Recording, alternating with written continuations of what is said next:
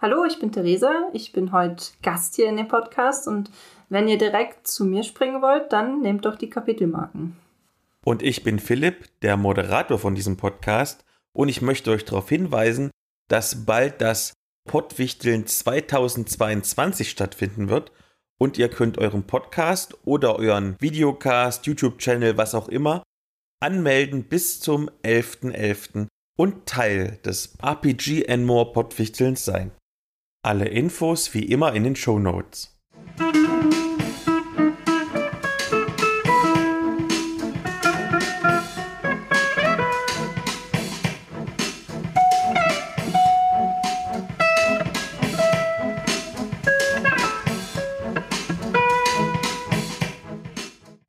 Hallo und herzlich willkommen zu dieser neuen Folge des niveauvollen Trash Talks mit Philipp und Gästen.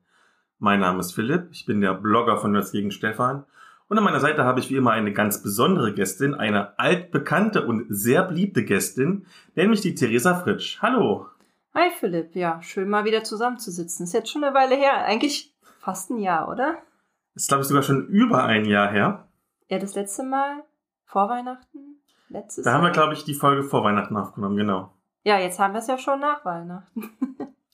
Genau, aber wir haben uns auf der Convention gesehen. Darüber werden wir auch gleich sprechen. Aber erstmal für die wenigen HörerInnen, die dich noch nicht kennen, weil sie erst ganz neu dabei sind, wer bist du denn? Ja, hi, also ähm, ich bin Theresa und ich bin jetzt seit einigen Jahren Vorstand im Würfelpech e.V., äh, dem Verein für Spielen ohne Bildschirm an Halle an der Saale. Und äh, wenn ich nicht gerade Vorstand bin und äh, meinen ganzen anderen Spielkram mache, äh, arbeite ich nebenbei halt in der Hochschuldidaktik momentan. Aber eigentlich war ich mal Biochemiker. wir haben heute wieder unsere Streber-Folge. Das bedeutet, wir hatten ja jetzt im Dezember das RPG and More Pottwichteln. Das heißt, verschiedene Rollenspiel- und auch Brettspiel-Podcasts und YouTuberInnen haben zusammengeschlossen. Jeder hat zwei Wünsche eingereicht, jeder hat zwei Wünsche bekommen. Und auch wir haben das natürlich gemacht, so wie es sein muss. Aber weil wir Streber sind vom nerdigen niveauvollen Trash Talk, gibt es immer wieder auch eine oder diesmal sogar zwei, weil so viele sind, Streberfolge, in der wir einfach mal komplett alle Themen zumindest ganz kurz anreißen. Du warst letztes Jahr schon dabei, deswegen weißt du schon, wie es geht. Und wir starten aber wie immer mit einer kleinen Stärkung, denn wir haben ein wunderbares Rezensionsexemplar bekommen und ich weiß, dass du Tee gerne magst. Deswegen, was haben wir denn Schönes? Ja, also ähm, es kommt in einer in einem sehr schönen äh, Reagenzglas, gut aufgemacht, mit einem äh, wunderbaren Aufkleber ähm, von Liebherz seit 2019. Also anscheinend gibt's die Firma noch nicht so lange. Mit äh, dem wundervollen Namen Schwester Sonne. Begrüße den Tag. Wir beenden mit diesem Tee heute den Tag. Ja, ne, also ähm, es handelt sich um einen grünen Tee, ein Sencha, um genau zu sein. Also Teefans wissen beispielsweise, ähm, Sencha ist sozusagen eine besondere Sorte von Tee. Wir haben vorhin mal nachgeguckt, äh, was das jetzt genau ausmacht. Ähm, und zwar gibt es immer einen Unterschied, wie man die Teepflanze ja am Ende behandelt. Und bei Sencha ist das so, dass man die ähm, Teeblätter, die relativ gleichförmig sind, einmal nicht, ähm, wie war das, trocknet, sondern ähm, Um das Fermentieren zu verhindern, es, werden sie ja, gleich es wird nicht, es nass wird nicht, gemacht. Genau, es wird nicht fermentiert, sondern nach einer Trocknung wird sozusagen nochmal ähm, gedampft, um die Fermentation zu verändern, aber es wird nicht geröstet. Das äh, wird nämlich mit den Tees in China gemacht und Sencha sind vor allem japanische Tees. So war das. Und ähm, dieser Sencha-Tee ist versetzt mit äh, Minze, Zitronengras, Zitronenverbene, Ingwer, Orangenschale, Zitronenschale, Sonnenblumenblüten und Eukalyptus. Ich finde, wenn man dran riecht, ist vor allem halt der, der Minzgeruch äh, zu erkennen und auch so ein bisschen mehr in Richtung Kräuter, also nicht mehr so das starke Grüne von normalerweise. Ich finde doch den Grüntee-Geruch, der kommt stark raus, ja. Also eigentlich für mich riecht Grüntee immer so ein bisschen wie Heu. Aber hier hat man halt wirklich noch so dieses Minzige mit dabei. Ganz wichtig natürlich, äh, auch da es ein grüner Tee ist, nicht bei 100 Grad aufgießen, sondern nur bei 60 bis 80 Grad. Und für unsere StammhörerInnen nicht die Finger verbrennen. Ja, das habe ich dir jetzt abgenommen. Ich habe den Tee schon in eine Tasse gegossen. Sonst hättest du dir auch wunderbar die äh, Finger an der gusseisernen Kanne verbrennen können. Dann lass uns doch mal probieren. Ich guck mal, riecht es genauso? Es riecht nicht so, nicht so stark. Aber man, man kann es noch doch gut rausriechen. Ja. Ich würde es wiedererkennen, glaube ich. Mhm. Ja, man merkt den, den erfrischenden Geschmack ne, von, der, von der Minze und auch so ein bisschen das Eukalyptus kommt durch, finde ich. Ja, absolut. Den Rest weiß ich jetzt nicht. also Zitronengras und Orangenschale. Hm. Stimmt. Es hat einen sehr prägnanten Geschmack und die Geschmacksnoten gehen zumindest bei mir ein bisschen unter. Ja, so Orange schmecke ich jetzt nicht so raus. Ich weiß nicht, ob es an, an meinen Geschmacksknospen liegt oder ob einfach der, die Minze und der Eukalyptus so im Vordergrund stehen. Das bestimmt, weil du dir vor der Aufnahme noch kiloweise Kräuterquark reingespachtelt hast und deine Zunge ist komplett. Ja, also vielleicht sollte ich nachher noch mal einen Schluck nehmen. Das ist schon die Kräuternote, die ist schon äh, so auf der Zunge, ja. Dann, nachdem wir uns gestärkt haben mit diesem doch köstlichen Tee, wie immer alles in den Show Notes, ihr kennt den ganzen Kram ja, starten wir mit der Medienschau. Dieses Mal pro Person nur eine ganz kurze Medienschau, weil wir so verdammt viele Themen haben. Und ja, du als Gästin darfst selbstverständlich anfangen. Ja, also ich habe erst hin und her überlegt, was ich jetzt vorstellen könnte. Zurzeit lese ich nämlich gerade sehr viele Fachbücher und das will bestimmt jetzt keiner hören über Lehr- und Lernforschung. Glaube ich nicht.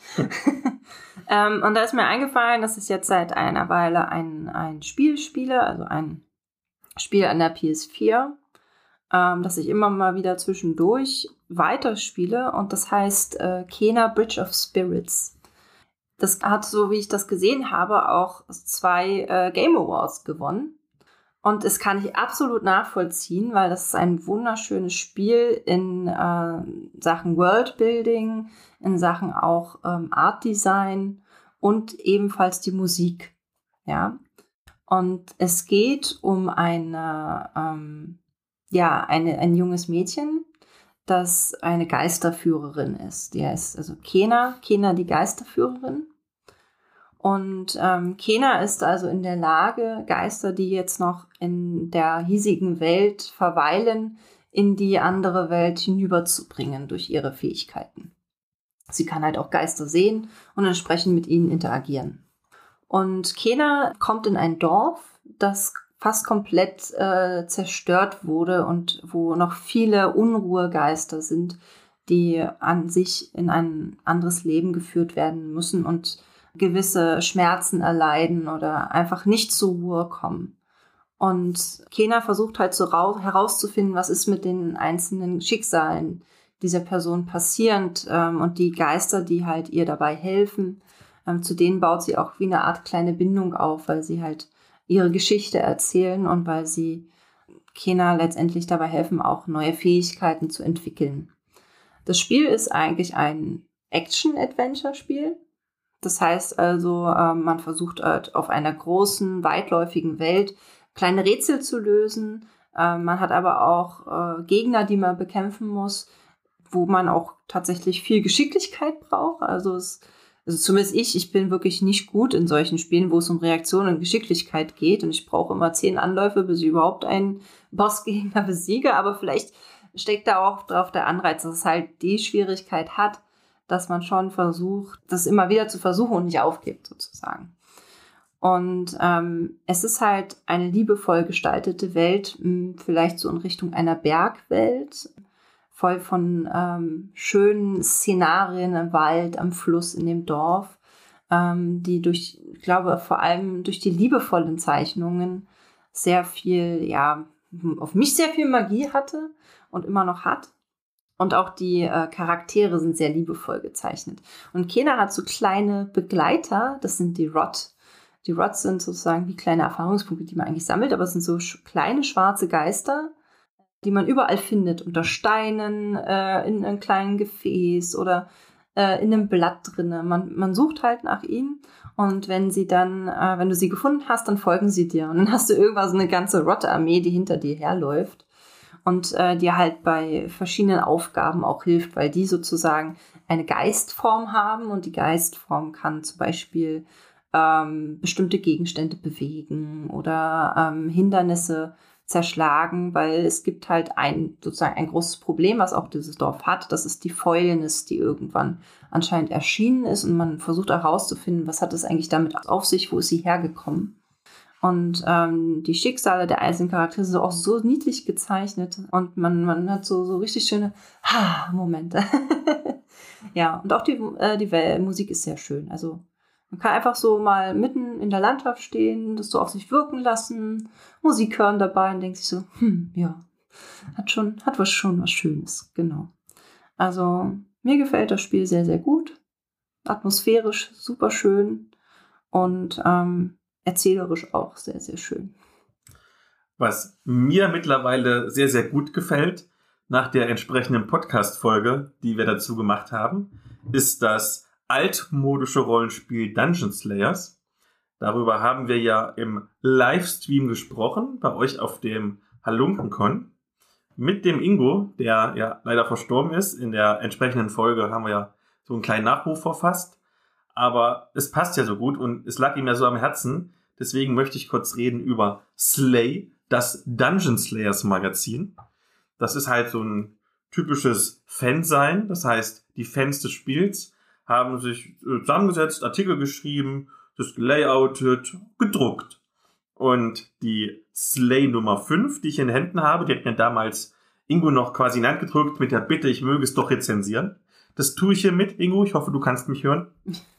Ja, es ist das erste Mal nicht in einer Heftform, sondern hat so ein, so ein Softcover-Rücken. Es ist bunt. Das Thema ist Magie und Technik. Und entsprechend gibt es eine ganze Menge an Abenteuern, die damit zu tun haben. Beispielsweise ist ein Abenteuer drin, wo du aus einem Gefängnis ausbrechen musst und die Wachen haben schon Pistolen. Also es geht auch schon so ein bisschen in so Steampunk-mäßige Richtung. Erinnert mich an Skyrim. Wo, wo startest du? Bei Elder Scrolls? In einem Gefängnis. Ich glaube, bei den meisten Videorollenspielen startet man irgendwo in die Richtung.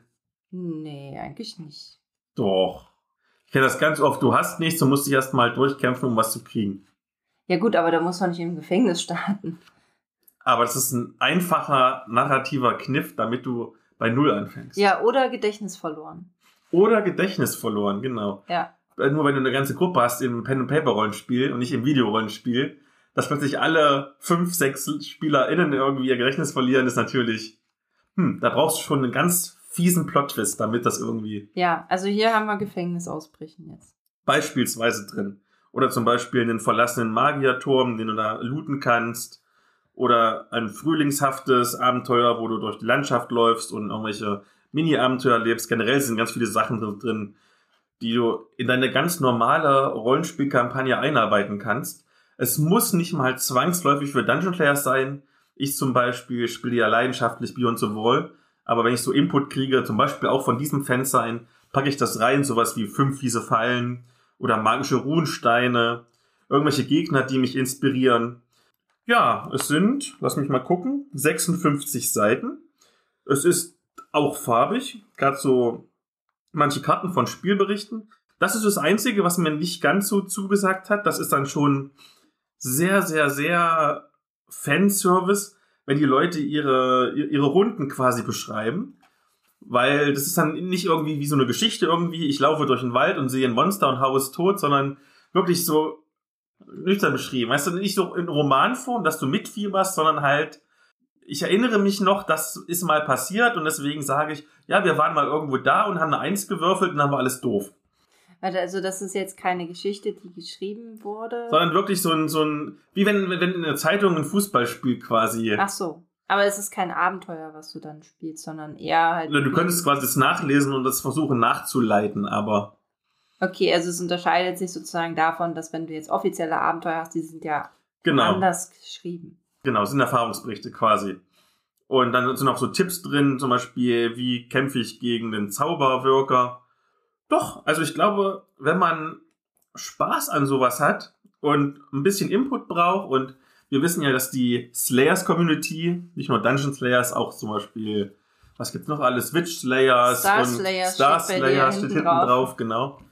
Dann, dann ist es ein schöner Input. Wie gesagt, ich habe es auch genommen, um meine Beyond the Wall-Kampagne ein bisschen aufzuwerten, um mir Ideen zu nehmen. Ist auch Abwechslung. Du hast sowas wie, du musst aus dem Dungeon rauskommen. Du hast sowas wie hier, du siehst ja gerade ein Überlandabenteuer, also so ganz klassisch Hexfeld-Exploration. Und dafür, dass es zumindest in der digitalen Version immer umsonst ist und selbst in der gedruckten Version waren es, glaube ich, 8 Euro, da kann man überhaupt nicht meckern.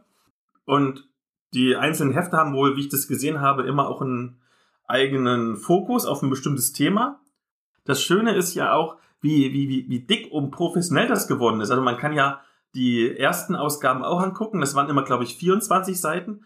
Auch da sah das schon wirklich gut aus, aber jetzt mittlerweile ist es ja wirklich, das könntest du auch von einem richtigen Verlag quasi anbieten und nicht nur von so einer Fangruppe und nicht nur für 8 Euro verkaufen, sondern vielleicht für 10 Euro verkaufen. Und die Leute würden denken, da habe ich aber einen Schnapper gemacht. Ja, so vom Satz her. Ne? Das ist ja das Schöne, dass du Slayers und so haben ja dann ihre Schriften schon, die man benutzen kann. Schön. Okay. Ja, das ist immer interessant, das äh, auch zu sehen. Aber dann ist das ja sozusagen eine deutschsprachige Zeitschrift. Also die nicht, Texte sind alle deutschsprachig, genau. genau, nicht, äh, nicht übersetzt oder so. Nicht, dass ich wüsste. Ja, okay. Und wie gesagt, man kann sich die digitalen Versionen immer kostenlos runterladen. Wie immer kommt das natürlich in die Show Notes. Würdest du eigentlich gern mal so ein Fan sein, dann zu Beyond the Wall haben oder schreiben? Habe ich schon eins, zwei tatsächlich mir gekauft und teilweise auch gespielt. Selber ich, bin ich nicht kreativ genug, um sowas zu machen. Okay, also es gibt auch Beyond the Wall Fansigns. Genau. Eines der, ich weiß gar nicht, ob es ein Fansign ist oder ob es ein Gratis-Abenteuer ist oder so eine Mischform aus beiden. Aber zum Beispiel, oh Gott, wie heißt denn das? Irgendwas mit Fisch. Angelzeit. Ich glaube, ich glaub, es ist ein Fansign. Angelzeit heißt das. Das ist, glaube ich, das beste Abenteuer, was ich je für Beyond the Wall gespielt habe. Das ist großartig. Da geht es ums Angeln und es ist sogar ein Kochrezept für eine Fischsuppe dabei. Hm, da muss ich irgendwie an Final Fantasy denken, wo man Stunden damit verbringt, einfach zu angeln und den fettesten Fisch zu bekommen. Bei Zelda ist das, glaube ich, auch so. Ja, ist Ja. jedenfalls gratis und ich denke, also digital System Matters auf jeden Fall, auch da Link in die Show Notes.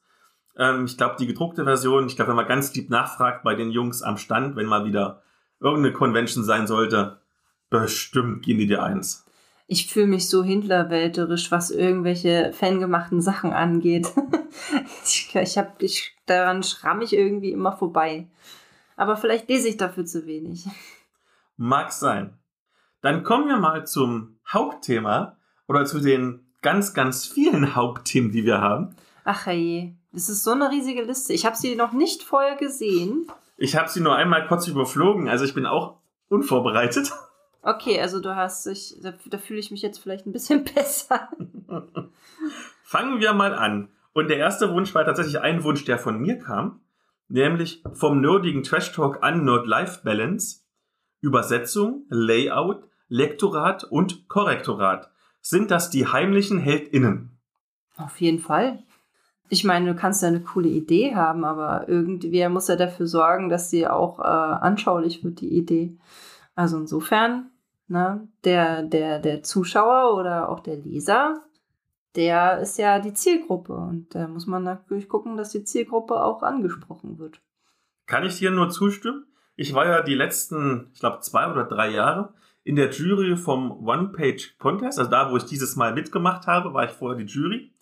Und ich musste schon sagen, ein Abenteuer, was inhaltlich zwar super ist, aber total grottig aussieht oder ganz viele Rechtschreibfehler hat, oder auch ein Roman beispielsweise. Ein Roman, der kann die beste Idee überhaupt haben, wenn der halt aller fünf Minuten einen Kommafehler hat und Satzzeichen fehlen am besten noch. Das macht nicht so viel Spaß. Also ich weiß nicht, ob das jetzt die heimlichen HeldInnen sind, aber ich glaube, bestimmt zur Hälfte sind sie dafür zuständig, dass du ein Lesevergnügen hast. Ja, du musst ja auch mal darüber nachdenken. Ne? Also ich weiß ja jetzt inzwischen, ähm, dass du zum Beispiel als Autor sei es jetzt für ein Buch oder für einen Spieleautor, kriegst du ja einen gewissen Anteil von dem Bücherverkauf. Und das ist so vielleicht bei 5%. Ja, da gab es, habe ich letztens eine Diskussion mal mitbekommen, dass das ja total unfair ist, dass die Autoren so wenig bekommen. Aber wenn man sich dann mal überlegt, wie viel Arbeit eigentlich noch drumherum dann ist, ne? Dass du das halt so lektorierst, du musst den Schrift setzen, du musst äh, den Vertrieb äh, mit be auch bezahlen. Also das da hängt ja noch so ein langer Rattenschwanz dran, dass ich die Prozentzahl teilweise schon verstehen kann, ja. Und ähm, allein Übersetzung, ja, Übersetzung dauert ewig. Ja, kann ich absolut nachvollziehen. Dann Lurch und Lama wünscht sich vom Kopfkino veganes Curry, Fertigpizza oder Bier und Kippen. Wie sieht die Verpflegung heutiger Rollenspielrunden aus? Vielleicht mit einem Rezeptvorschlag sogar. also das, was, was ich mir wünschen würde oder das, was passiert? du kannst ja beides sagen. Ach so. Also was häufig passiert ist, da wir äh, bei uns öfters im Verein spielen, ich weiß gar nicht, ob ich das sagen soll. Wir haben ja einen Kiosk, ne? also in, entsprechend ist es einfacher, sich ein Stück äh, vom Kiosk zu kaufen, sei es irgendwie Chips oder du schiebst dir mal schnell eine Pizza in den Ofen, als wenn du dich jetzt halt hinstellst und aufwendig kochst. Andererseits habe ich natürlich auch schon die Gruppen erlebt, die halt die Küche nutzen und kochen. Und mir wäre das natürlich auch lieber. Oder dass man anstatt halt Chips Gemüse hinlegt. Also da kannst du ja so viel fressen, wie du willst von. Und fühlst dich dann nicht so schlecht dabei. Und dann machst du noch einen Dip dazu. Äh, und das ist auch super. Also das wäre mir persönlich lieber. Ähm, was ich mag zum Beispiel ganz simpel Mörchensticks. Ähm, und dann machst du so Frischkäse mit Avocado, Salz, Pfeffer, äh, schön vermischen und dann kannst du das einfach in dich reinschaufeln. Bei mir ist es tatsächlich der Ist-Zustand, dass es bei uns nichts zu essen gibt bei unserer Mädels-Rollenspielrunde. Das finde ich jedes Mal schade, weil ich würde schon gerne mal was knabbern nebenbei. Und dann vergesse ich, vergesse ich aber jedes Mal selber was mitzubringen. Ja, wir spielen ja meistens auch zu einer Zeit, wo man dann irgendwann doch mal Hunger bekommt. Wenn du irgendwie so 16 Uhr anfängst und dann bis 21, 22 Uhr spielst, dann hast du zwischendurch einfach Hunger und musst mal was essen. Bei uns ist dann immer so, wir spielen meistens ja immer so, so drei Stunden eine Runde. Also sagen wir, wir 15 Uhr an, dann ist 18 Uhr und dann bestellen wir was zu essen. Also es gibt schon was zu essen, ich muss nicht verhungern, aber vielleicht zwischendrin mal ein paar Chips, glaube ich, wäre ganz nice. Andererseits dann sind die Würfel zu fettig, also hm. Ähm, Oder das Papier, wenn, wenn du so fettiges Essen hast, dass du deinen Charakterbogen anfasst und das wird schon schön durchsichtig. Ja.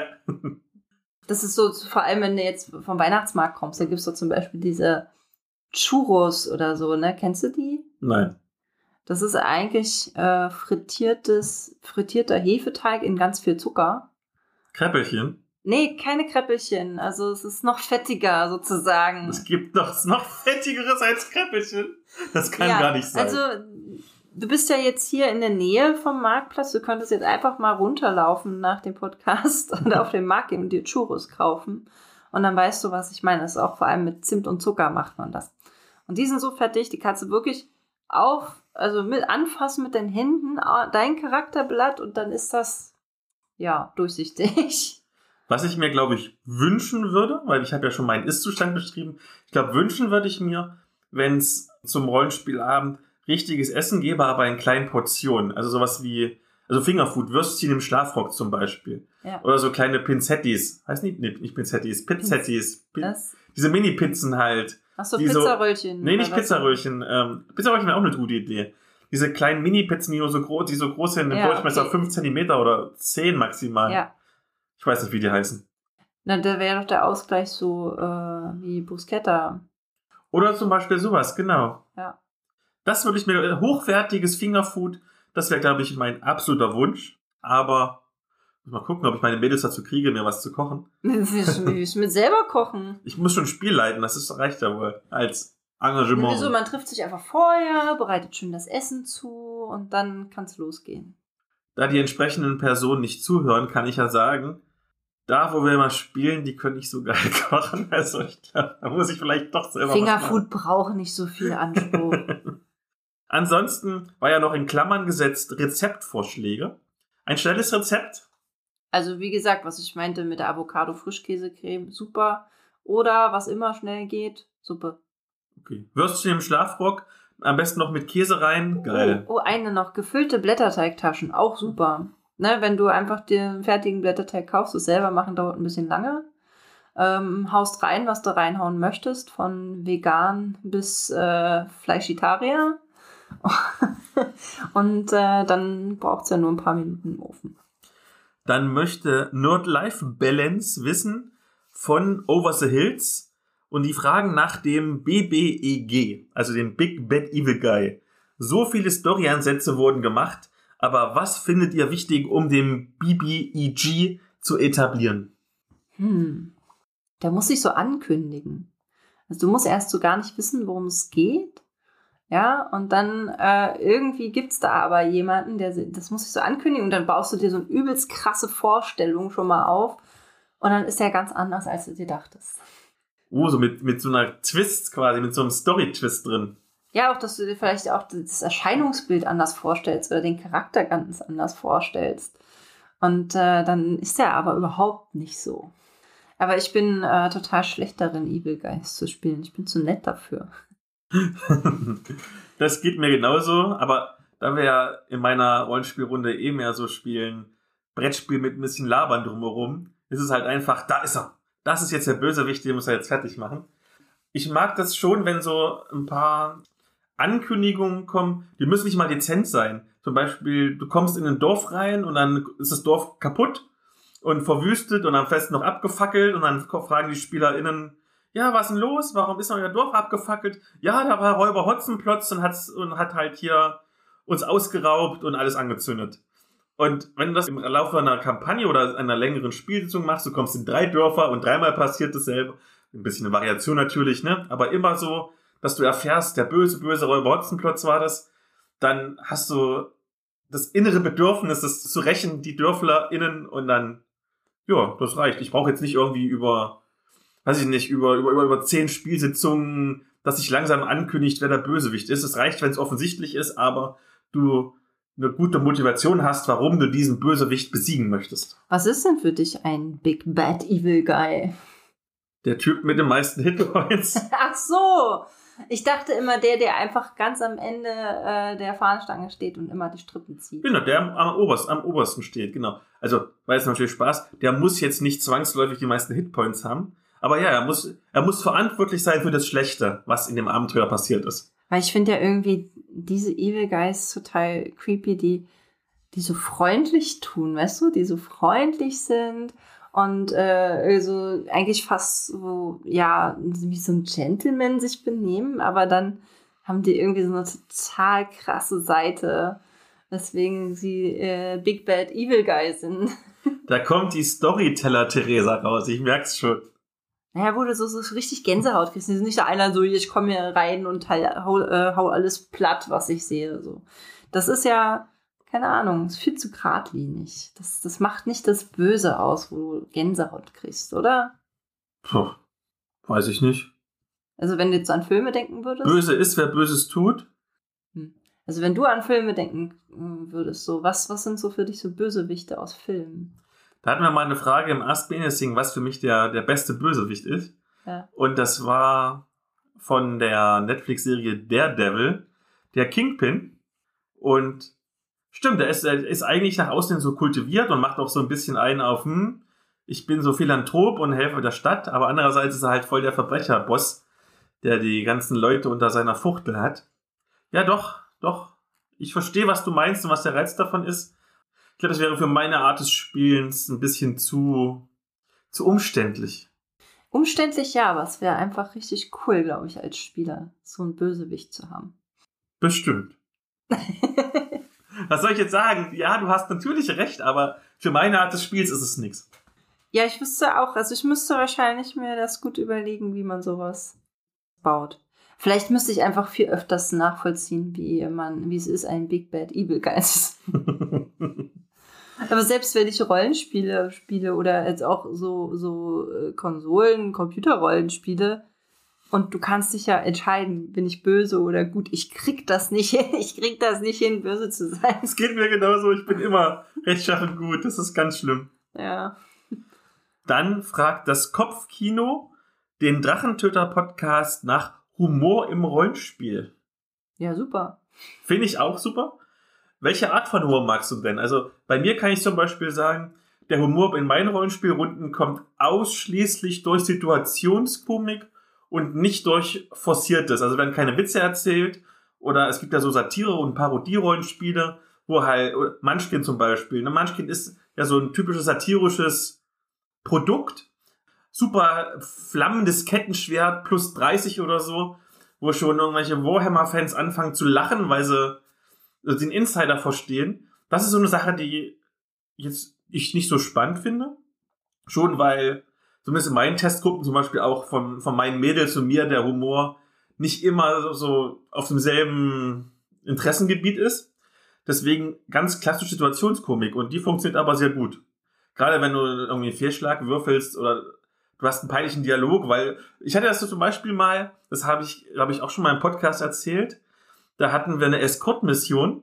Also ich habe geleitet und die haben gespielt. War eine Escort-Mission, die mussten eine Braut zu ihrer Hochzeit bringen, irgendwie durch den bösen Wald mit Räubern und ja, ganz klassisch und so weiter und so fort. Und was sie nicht gemacht haben, waren die Braut mitzunehmen. Sie haben es nicht gerafft. Und dann kommen sie irgendwann an nach irgendwie zwei Stunden Abenteuer oder drei Stunden in der Stadt und der Bräutigam freut sich schon und sagt so, ja, ja, äh, äh, wo ist meine Frau? Oder meine zukünftige? Oh verdammt, sie haben wir vergessen. und dann mussten sie den ganzen Weg nochmal zurück. Und das war wirklich so ein ganz einprägsamer Moment, wo immer noch drüber gelacht wird, weil es einfach eine witzige Situationskomik war.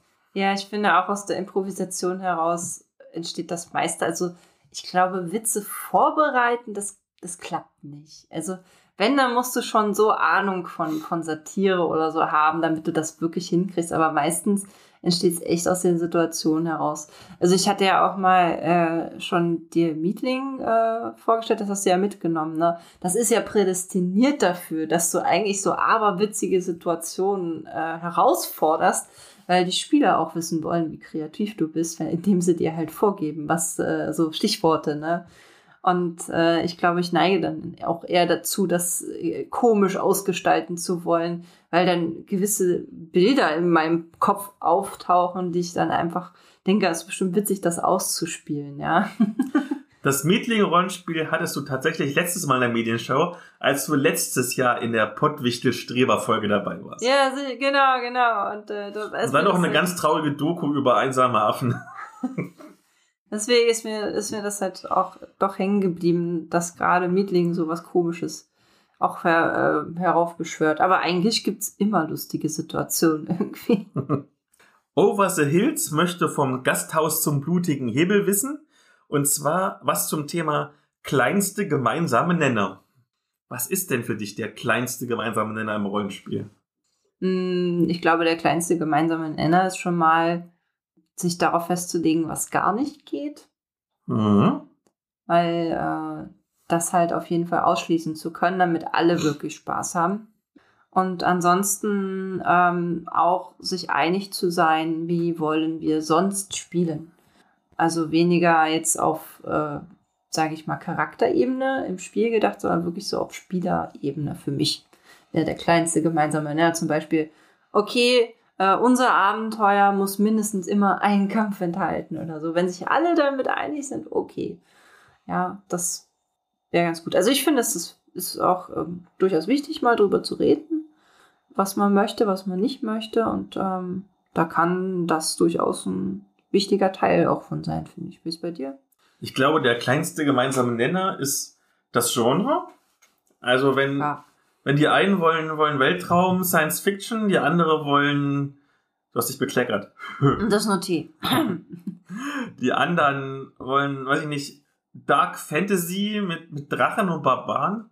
Das kann man vielleicht nicht so einfach zusammenbringen, aber man sagen kann, hm, ich möchte irgendwas haben mit Fantasy oder ich möchte irgendwas haben, wie denn die genaue Ausgestaltung ist, ob du Dark Fantasy hast, High Fantasy, Low Fantasy, da gibt's ja tausend komische Fantasy-Sachen, Urban Fantasy, bla blub. Aber so der, den, den Minimalkompromiss, ich glaube, das ist der kleinste gemeinsame Nenner. Und zu gucken, was können alle tolerieren. Also zum Beispiel, ja, du hast Leute, die gerne, gerne irgendwie in, Charakter spielen und unbedingt selbst aushandeln wollen, die 2% Rabatt beim Händler und andere, die nur draufhauen wollen. Da musst du halt gucken, kannst du das irgendwie zusammenbringen? Wie du sagst, das ist ein Kompromissvorschlag. Ja, du darfst handeln, meinetwegen vielleicht auch in, in einer Offline-Session. Also ich kenne so ein, zwei Gruppen, die so bestimmte Sachen auslagern und sagen, ja, ich, ich mache meinen Markttag oder so, wo ich meine neue Rüstung kaufe. Da komme ich halt mal zum, zum Spielleiter oder zur Spielleiterin nach Hause oder jetzt gerade über Discord und wir reden eine halbe Stunde so drüber und machen unser Charakterspiel. Und wenn wir in der Gruppe sind, dann geht's uns nur ums Abenteuer und vielleicht den einen Kampf, den alle haben wollen. Aber was du jetzt gesagt hast, dass man sich auf ein Genre einigen soll, da gehe ich ja irgendwie schon von aus, also zumindest ist bei mir üblich, dass du dich ja schon als Gruppe für ein ganz bestimmtes äh, System findest. Also. Aber, aber es geht ja um die Austarierung. Also, wenn, nur wenn du sagst zum Beispiel, wir wollen Fantasy spielen, es gibt ja so viele verschiedene Fantasy-Unterkategorien. Ja. Selbst innerhalb von Warhammer 40k zum Beispiel, ist ja irgendwie so ein, so ein ganz darkes, darkes äh, Science-Fiction-Genre. Jetzt gibt es, glaube ich, nur noch Western Glory, aber früher gab es ja diese ganzen Untersysteme, irgendwie Freihändler und, und Black Crusade, glaube ich, und Imperial Army, keine Ahnung, wie das hieß, irgendwas mit mit, mit den ganz komischen Soldaten da. Und selbst da ist ja schon einen ganz anderen Spielstil und einen ganz anderen Fokus. Ich glaube, je mehr du das, das ausspezifizieren willst, umso schwieriger wird es, einen gemeinsamen Nenner zu finden.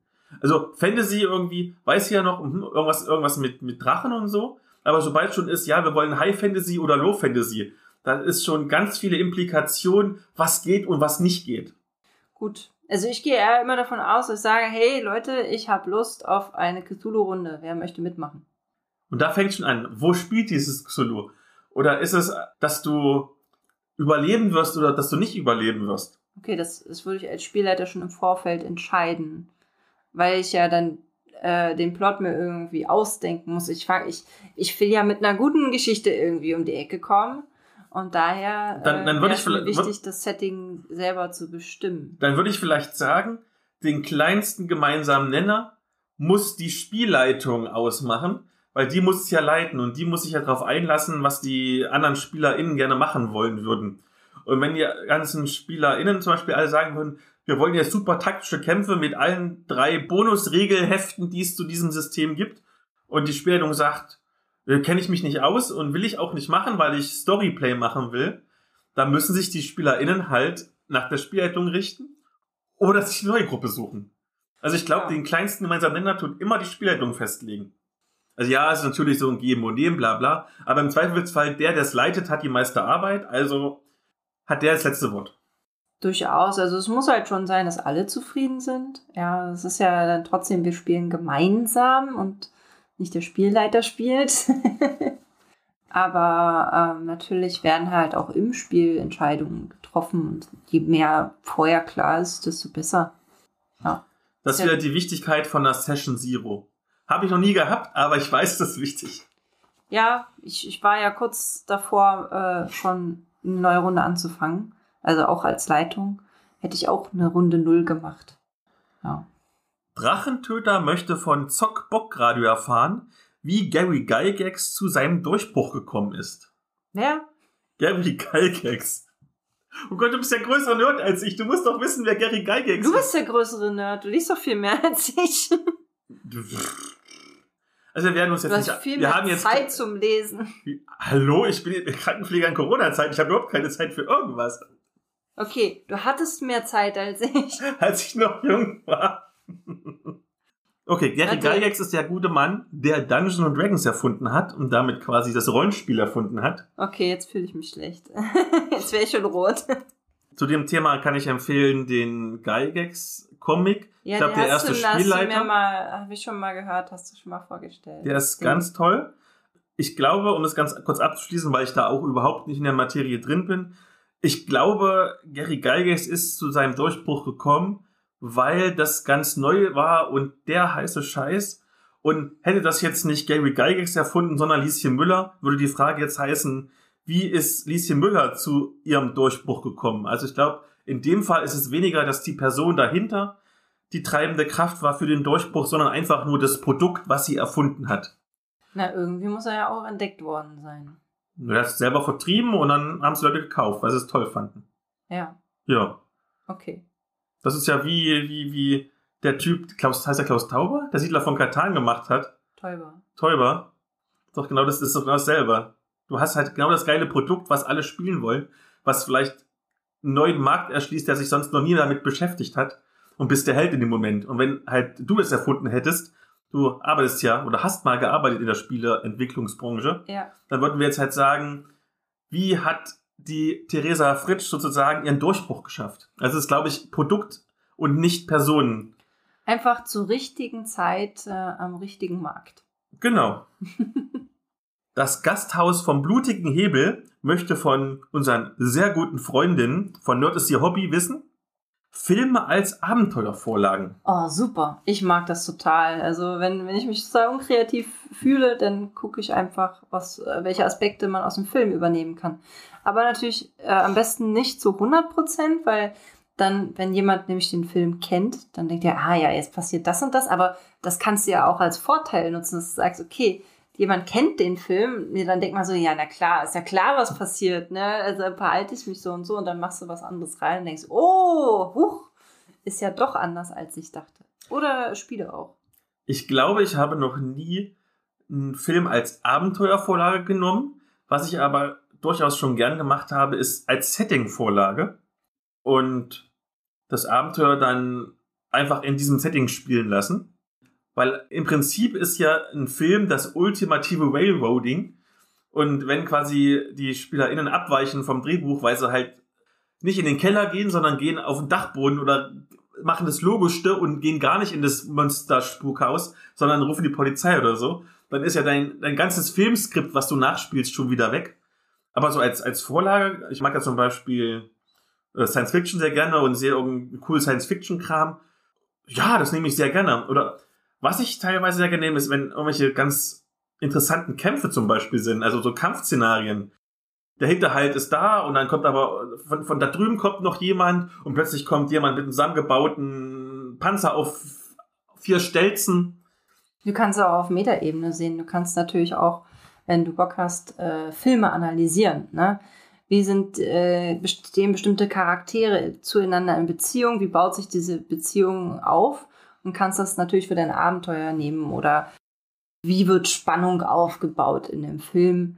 Und das eben als Grundlage nehmen. Aber wie oft wird denn schon gesagt, oh, der Film ist so cool, da müssen wir eigentlich so eine Grundlage nehmen, zum Beispiel hier Avatar, The Last Airbender. Das wäre doch Deswegen, eine super Welt. deswegen gibt's ja auch, glaube ich, mittlerweile wirklich, also es gab es schon früher schon, aber jetzt ist es auf meinem Radar, ganz viele Rollenspiele, die auf bekannten Film-Franchises, zum Beispiel auch Avatar beispielsweise, basieren. Oder zum Beispiel meine absolute Lieblingsserie überhaupt des letzten Jahrzehnts ist ja The Expanse. Selbst da gibt's ein Rollenspiel für und das ist schon ein recht kleiner Nischenmarkt. Ja, selbst ich habe ja solche Rollenspiele. Ich habe äh, zu Doctor Who eins und ich habe zu Firefly eins. Haben wir mal gespielt, das war witzig. Ja, das war cool. und äh, ich, ich glaube, ich finde auch so The Fifth Element oder so finde ich ganz cool als Welt. Oder ich glaube, zu Dune und Alien gibt's ja auch inzwischen was. Ja. Was ich glaube tatsächlich ist Rollenspiel-Abenteuer oder meinetwegen auch Rollenspiele mit Film als Vorlage eignen sich, glaube ich, super, um neue Leute irgendwie reinzubringen ins Hobby. Also ich kann aus meiner Erfahrung sagen, gerade mit den ganzen Mädels irgendwie, ist meine Mädelsrunde, aber auch generell, das ist jetzt kein, kein Gender-Kram, aber Mädels irgendwie reagieren da sehr gut drauf, wenn du sagst, ja, hier Harry Potter Rollenspiel, du kannst Harry Potter nachspielen. Mhm. Jetzt ohne Quatsch, selbst jemand, der überhaupt noch nie was gehört hat von Dungeons and Dragons oder so. Oh mein Gott, ich kann Hermine spielen. Ja, ich spiele Hermine und mache Leviosa. Ja, ja. Also ohne Quatsch jetzt. Also du musst nur Harry Potter sagen und dann hast du Bock, Harry Potter zu spielen und die kommen angerannt. Es gibt bestimmt noch, gibt schon ein offizielles Harry Potter Rollenspiel. Ich glaube nicht, gibt man nur so irgendwie nachgemacht. Wahrscheinlich ist die Lizenz zu teuer. Vermutlich. Ja. muss man, muss man Aber das ist wirklich so, ein- so, so ein Catcher. Also Ja. selbst, selbst irgendwie, wenn du sagst, hier, das ist Dungeons and Dragons mit, mit, mit halt Verliesen und Drachen, äh, das Fantasy-Kram, Harry Potter. Oh mein Gott, ja! Das müsste man eigentlich mal rüberschicken, ne? Dass die, dass die auch ein äh, Rollenspiel rausbringen. Dann das Zockbock-Radio gibt an den Rollenspiel-Podcast folgende Inspiration weiter. Ein Minigedicht quasi. Im Regen tropft Blut, von der Maske darunter Lavendel im Sturm. Aha. Ja. Ich glaube, der arme, arme Rollenspiel-Podcaster das Thema gekriegt hat. Das hat mich sofort an ein Buch erinnert, was ich mal gelesen habe. Oho. Also wegen Lavendel im Sturm. Das, das ist so ein Buch, das heißt Salzgras und Lavendel. Mhm. Und eigentlich ist es ein Science-Fiction-Roman, was äh, sich darum dreht, dass äh, eine Gesellschaft geschaffen wurde, in der jede Person multiple Persönlichkeiten hat. Für jede Situation eine Persönlichkeit. Ähm, beispielsweise halt fürs Arbeiten oder eine, die halt zu Hause ist oder eine, die halt dann äh, für sexuelle Neigungen gedacht ist. Und ähm, dass halt da auch ähm, viele Verbrechen mit passieren und auch viel, ähm, viele Störfälle auftreten. Und deswegen so von der Maske, tropft Blut von der Maske darunter. Meine erste Assoziation war irgendwie so Japan-Samurais. Ich kann nicht genau sagen, warum, aber das klingt so wie, ja, wie Samurais, die sich mit Ninjas abschnetzeln und am Ende bleibt noch einer übrig und ein schöner Kamerashot auf das Lavendelfeld mit Blut drauf. das ist, jetzt kommen so, so, so, so, so Filmassoziationen irgendwie gerade bei mir. Ja, ja, da, wenn du jetzt so anfängst, ne, baut sich bei mir auch gerade so eine Szene auf. Ne? Du stehst irgendwie auch bei, äh, meinetwegen in, bei in Nähe des Lavendelfelds, es regnet gerade und ähm, du hast wie so eine Art Filmausschnitt, wo du erst äh, einen, einen einzelnen Bluttropfen siehst, der im Regen auf den Boden fällt und äh, dann dann geht sozusagen die Kamera schwenkt, schwenkt äh, Stück für Stück hoch und du siehst irgendwie eine Person, die im Mantel und Maske da steht und äh, irgendwie auf das Feld starrt oder so. Dann, Nerd ist ihr Hobby, fragt Krakatum, hoch oder niedrigstufig? Oh. Na, wenn du schon mal O sagst, fange ich an. Eindeutig niedrigstufig.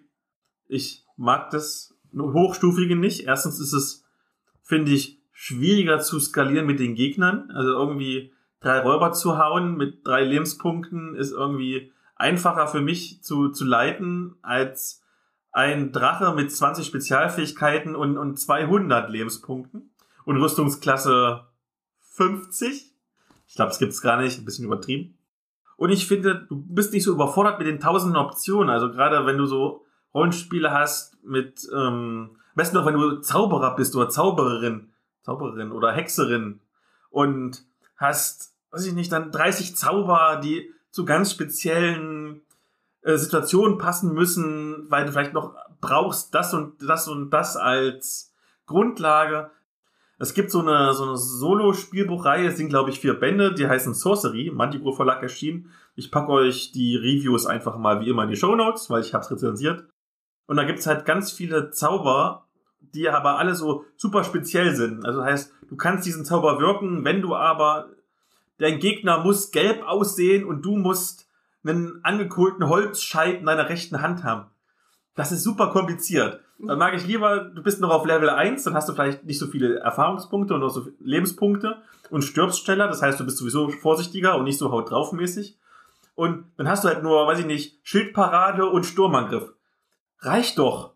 Warum muss man denn so viel Kram haben? Wenn du so super viele Aktionen haben willst und, und Möglichkeiten und, und, und Zauber und noch und nöcher, dann kannst du auch ein Tabletop spielen.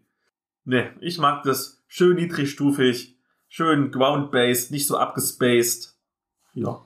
Ich habe gerade überlegt, ich glaube, als Spielleiter mag ich es auch niedrigstufig, weil ich vielleicht noch gar nicht so viele Regeln im Kopf haben muss.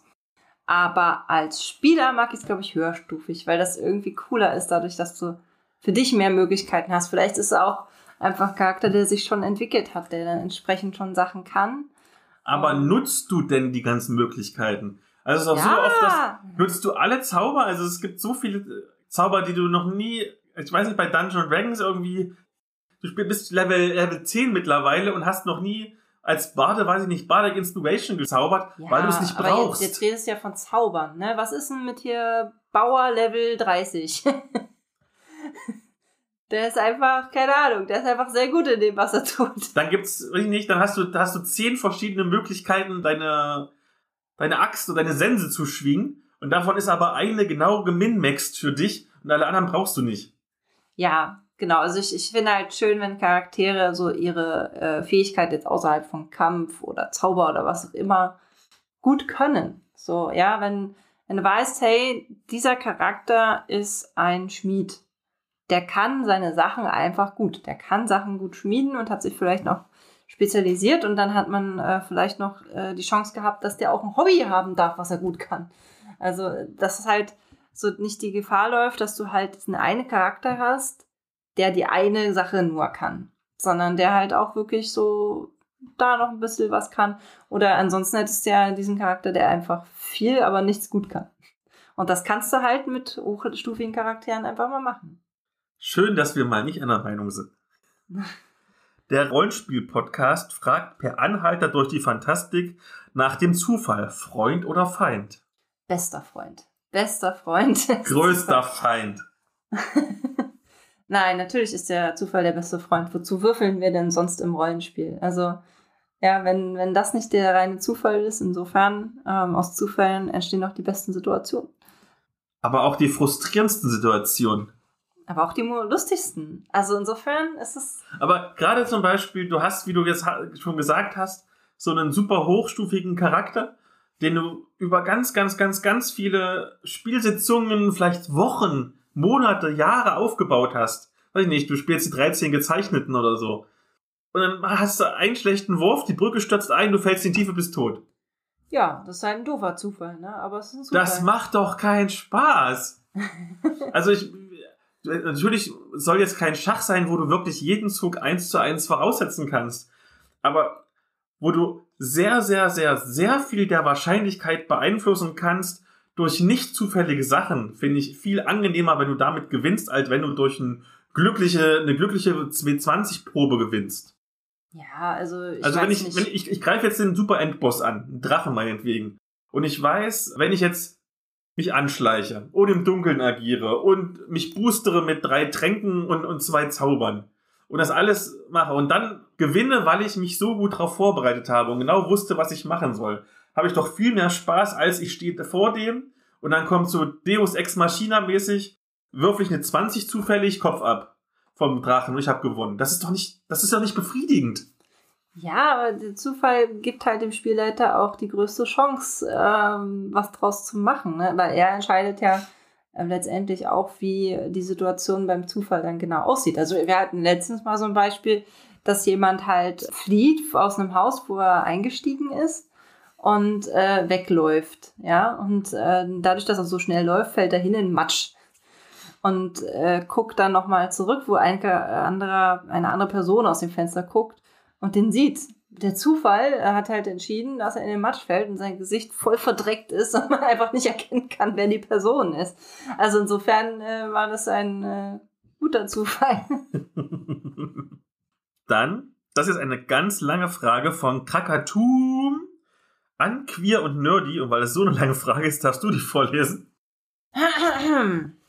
Was sind ein paar Dinge, die ihr früher beim Spielen am Tisch nie besonders bemerkt habt oder als selbstverständlich hingenommen habt, die man aber in keiner Online-Session auf Skype, Zoom oder Discord so hinbekommt? Für mich sind das solche Dinge wie das gemeinsame Essen, das Schokolade teilen, Würfel runterschmeißen und wieder aufheben, die Beschaffenheit des Raums, in dem man spielt, die Gesichtsausdrücke, nonverbale Kommunikation der Spieler, ich glaube, das Essensding. Tatsächlich. Also Sachen, die, die ich immer beim Rollenspiel geschätzt habe, auf Conventions oder generell, war die goldene Regel, alles, was auf dem Tisch ist, in der Mitte, kann jeder reingreifen. Das hast du natürlich nicht. Und dann musst du dir da halt das, was du zu Hause hast, nehmen. So, wenn du über Discord spielst oder Roll 20 oder was weiß ich.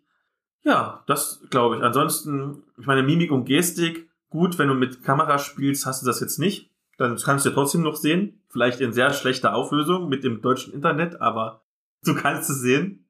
Es gibt aber tatsächlich zum Beispiel auch Vorteile, äh, wo ich sehr froh bin, dass es Internet gibt. Ach so. Beispielsweise, wenn es sehr, sehr warm ist, manchmal riechen manche Menschen sehr nach Schweiß.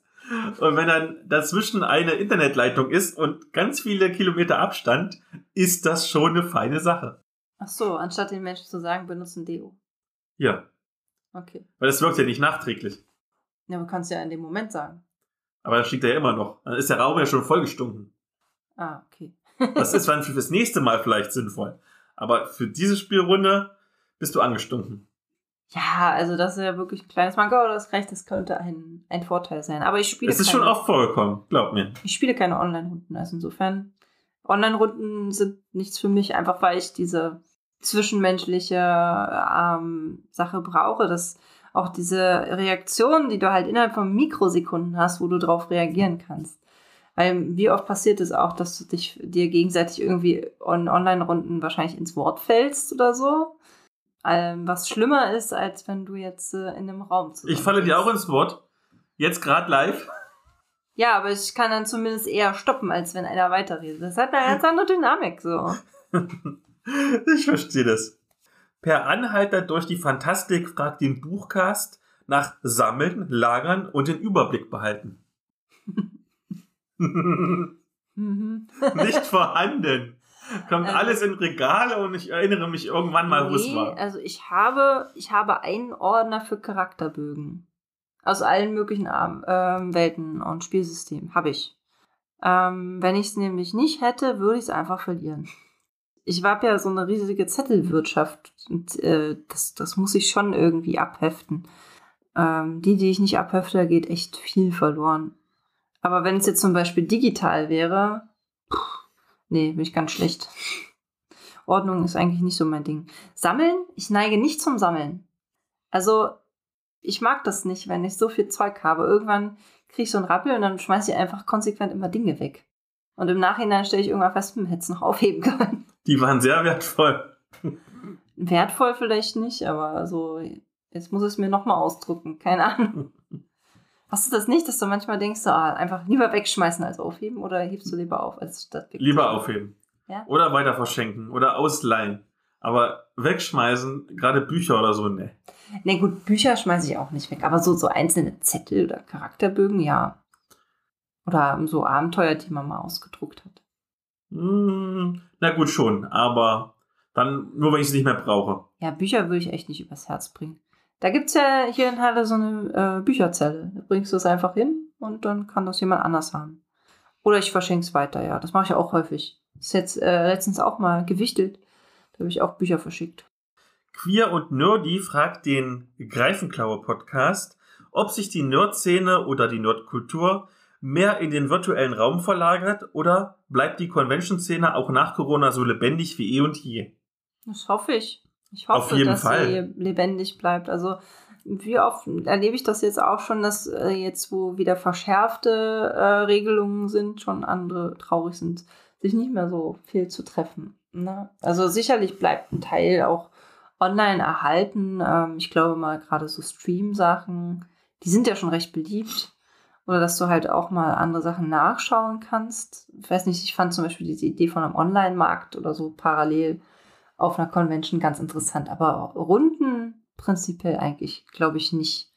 Ich glaube, die Convention-Szene wird nach Corona wieder genauso lebendig sein wie eh und je. Weil ich meine, die Queer- und Nerdy-Leute, die kommen ja auch unter anderem aus dem Cosplay-Bereich. Aber selbst wir als RollenspielerInnen und, und TabletopperInnen und ich glaube Magic-SpielerInnen, zumindest dein, dein Verlobter, das sind ja alles Hobbys, die leben ja davon und machen viel mehr Freude in der direkten Interaktion miteinander. So sagen wir mal so ein bisschen Szene-Talk. Also ich gehe zum Beispiel sehr gerne irgendwie auf Conventions, um mit den Leuten zu quatschen, irgendwie, die ich lange nicht gesehen habe. Sicherlich kannst du immer noch auf dem Discord irgendwie einen Kanal was reinschreiben, auch wenn es nicht dasselbe ist. Aber wie du schon sagtest, gerade wenn du ähm, Rollenspiel spielst und gerade auf deine Art spielst, also mehr in diese Theaterrichtung mit viel Mimik, viel Gestik, das kommt natürlich alles viel mehr rüber, wenn du das live machst. Und gerade das, glaube ich, wird auf jeden Fall ein Grund sein, dass es, es wird viel größer sein sogar, die, die Szene hinterher, weil durch Corona ja doch einige eingestiegen sind, weil sie haben es gesehen, die haben irgendwie Twitch-Stream gesehen. Mittlerweile machen das ja auch größere YouTuberInnen und Twitcher-StreamerInnen. Die haben das gesehen, denken sich, hier in Halle ist ja die Halunkencon und es ist ja nur, nur zwei Straßen weiter, da gehe ich doch mal hin. Wo sie vielleicht vorher nie hin, weil sie es vor Corona nicht kannten. Deswegen, ich glaube, wir sind, was Conventions angeht, in auf jeden Fall goldeneren Zeiten als vorher, vor Corona. Wir werden natürlich nie wieder in diese goldene Zeit kommen, die wir hatten irgendwie Ende der 80er, wo Schmidt-Spiele irgendwie DSA verkauft hat im normalen Spieleladen. Ne? Wir müssen realistisch nee. bleiben. Aber auf dem Niveau, auf dem wir die letzten paar Jahre waren, vielleicht die letzten zwei, drei Jahrzehnte, wir werden auf jeden Fall darüber kommen. Ja, auf jeden Fall. Also ich meine jetzt aus äh, Perspektive Convention Ausrichter, ne, also weil Würfelpech richtet, richtet ja die Halunkencon aus. Da wurde immer wieder nachgedacht, dass es auf jeden Fall nicht online stattfinden soll. Und wir haben es ja bisher auch jedes Jahr geschafft. Auch dieses Jahr war es, letztes Jahr war es. Trotz Pandemie waren wir, glaube ich, einige der wenigen, die auch immer noch live. Ja, ich habe es immer abgepasst. Haben. Immer eine Woche bevor der totale Lockdown kam, habt ihr noch eure Convention hingekriegt. Es lag immer daran, dass es Sommerphase ne, und das, äh, die Convention rückt ja in den Herbst rein. Und deswegen ist es immer noch so, ja, kurz bevor es wieder kritisch wird, machen wir nochmal eine Convention äh, unter Einhaltung der Sicherheitsmaßnahmen. Aber ja, das ich würde auch nie anders drauf verzichten wollen. Also insofern, ich warte auch schon, dass Parkons wieder live stattfinden. Also online ist einfach nicht so mein Ding. Unbedingt. Live-Cons müssen sein. Live-Cons machen Spaß. Ja. Der Buchcast wünscht sich von Vorsicht Feuerball ein beliebiges Werk, Buch und Film zu vergleichen. Den Unterschied, was war besser, was war schlechter. Muss ich mal gucken, wo, von was habe ich denn bisher ein Buch gelesen und einen Film gesehen? Soll ich so lange, wie du überlegst? Hast du eins, ja? Ja, ja. Und dann? Da gibt's das Musterbeispiel. Und ich weiß, da stelle ich mich immer gegen die ganze Welt, weil alle den Film toll findet. Ich finde ihn ganz grausig. Als Verfilmung, also als Buchverfilmung finde ich ihn grausig. Als normalen Actionfilm gut. Nämlich Starship Troopers. Der Roman von Heinlein, ist glaube ich aus den 50ern, ist doch überraschend tiefgängig dafür, dass es darum geht, dass irgendwelche Space Marines irgendwelche Aliens wegklatschen. Und er hat durchaus so Anleihen, man kann ihn mit gutem Willen sogar irgendwie als pazifistisches Manifest lesen oder du kannst ihn gleichzeitig auch lesen als Kriegsverherrlichung. Das heißt, er ist schön offen gehalten, dass du selber interpretieren musst, während Starship Troopers trotz irgendwelcher satirischen Einschläge zum Militarismus ja einfach nur ein brutaler Actionfilm ist. Und man merkt ganz deutlich, dass sie die Lizenz für diesen Film erst spät bekommen haben und vorher hatten sie den schon, ich glaube, sogar fast fertig gedreht äh, unter dem Namen Buckhand. Das war, glaube ich, der, sogar der geplante Titel. Naja, und Käferjagd, das passt halt viel besser als Titel zu dem Starship Troopers Film als Starship Troopers basiert auf dem tollen Werk von Heinlein. Deswegen als Buchverfilmung ist es echt schlecht. Als normaler Actionfilm gut. Und ich würde mir mal eine wirklich authentische Starship Troopers Verfilmung wünschen. Mir sind jetzt zwei Werke eingefallen, die ich gelesen und gesehen habe. Das eine ist das Bildnis des Dorian Gray. Das äh, ist ja so, so ein Klassiker da fand ich das Buch sehr beeindruckend. Also ich hatte das, keine Ahnung, das ist schon eine Weile her, dass ich es gelesen habe. Das war in meiner Jugendzeit. Ähm, da habe ich das äh, Buch gelesen und äh, jetzt erst sehr viel später kam ja mal der Film davon raus. Und ich fand halt die Art und Weise, wie das Buch geschrieben ist, sehr viel eingehender, weil man mehr von dem Charakter selbst mitbekommen hat, ähm, was auch in dem vorging. Und Dafür war der Film sozusagen ja, auf modern so äh, gemacht, denke ich mal. Also so würde es vielleicht am ersten bezeichnen, auf modern gemacht, der ja halt so, ja, verschiedene Aspekte noch eingebracht hat mit Liebe, Eifersucht und den ganzen Kram. Das hat gar keine so große Rolle gespielt in dem Buch. Und das zweite, das ist das Parfüm. Das habe ich zuerst gesehen, ja, und entsprechend hatte ich einen anderen Eindruck und dann äh, gelesen als Buch. Und da muss ich sagen, dass ich das irgendwie gleichberechtigt fand, Buch und Film, weil du in dem Buch viel mehr auch von dem Charakter mitbekommen hast. Und äh, der ist ja nicht so sympathisch, der Charakter. Ich weiß nicht, hast du es mal gelesen oder gesehen? Nee? Okay. In dem Film ja, geht's ja auch um den, den Charakter, der halt so Gerüche erkennen kann, versucht, dieses perfekte Parfüm hinzustellen und deswegen zum Mörder wird. Und ähm, du kannst einfach vielmehr in dem Buch nachvollziehen, was für ein unsympathischer Charakter der auch eigentlich ist, während du in dem Film fast schon ein bisschen mit denen sympathisierst. Also das ist schon ein interessanter Unterschied da so gewesen. Ja. Mir fiele vielleicht jetzt noch ein Watchmen, der großartige, herausragende Comic und die doch sehr gute Comic-Verfilmung. Die Comic-Verfilmung sieht super geil aus, ist an manchen Stellen ein bisschen vereinfacht. Also beispielsweise ist am Ende gibt es ja diese, diese große Explosion in New York, die eigentlich verhindert werden soll, aber nicht verhindert wird. Und im Comic ist es ein großes Tentakelmonster. Es wird auch lange aufgebaut mit Hinweisen und so weiter und fort. Und im Film ist es halt ein bisschen, ein bisschen geglättet und es ist halt einfach nur irgendwie eine blaue Dr. Manhattan Atomexplosion. Es ist eine sehr gute Verfilmung, muss ich sagen. Es, ist, es hält sich nicht 100% dran, aber zu 90% würde ich sagen. Teilweise ist, ist, es eins zu eins als Storyboard verwendet, die Comic-Panels. Ja. Watchmen finde ich auch gut, ja. Ja. Ah, natürlich ein Klassiker, den wir jetzt noch nennen können, ist der Herr der Ringe. Da habe ich das Buch nicht gelesen. Habe ich gelesen. Da war ich, glaube ich, zwölf. Also es ist schon ein bisschen älter jetzt. Ich habe, glaube ich, damals auch ein Drittel des Buches übersprungen. Bin trotzdem noch mitgekommen. Also Tolkien war ja sehr gut darin, Charaktere und Welten und Umgebungen zu beschreiben. Also auch sehr detailliert hat er das getan, ähm, weshalb man das so gut überspringen kann. Ähm, aber natürlich ist das das erste Mal in, in einem Film zu sehen schon beeindruckend auf jeden Fall, weil das halt, glaube ich, so eins der Filme ist, die halt diese große Welt auch nacherzählt und nachgebaut haben. Also ähm, das war in, in, dem, in dem Buch, ähm, konnte man sich auch schon sehr viel vorstellen, aber der Film hat das irgendwie nochmal deutlicher gemacht. Dann würde ich auch sagen, ist schon episch. Also der Film ist irgendwie, viele, es gibt ja viele Herr der Ringe-Fans. Ich weiß gar nicht, wie viele es gibt, die Herr der Ringe nicht mögen, aber auf jeden Fall könnte man gar nicht auch so vergleichen, Buch und Film. Weil das Buch ist ja auch im 19. Jahrhundert geschrieben worden. Nee. Um Gottes Willen. Das ist Vielleicht doppelt so alt wie du. älter. Nein, nein, nein. Herr der Ringe ist geschrieben worden, ich glaube in den 50ern oder so. Echt? Ja. Sorry, ich auch. 40er oder 50er.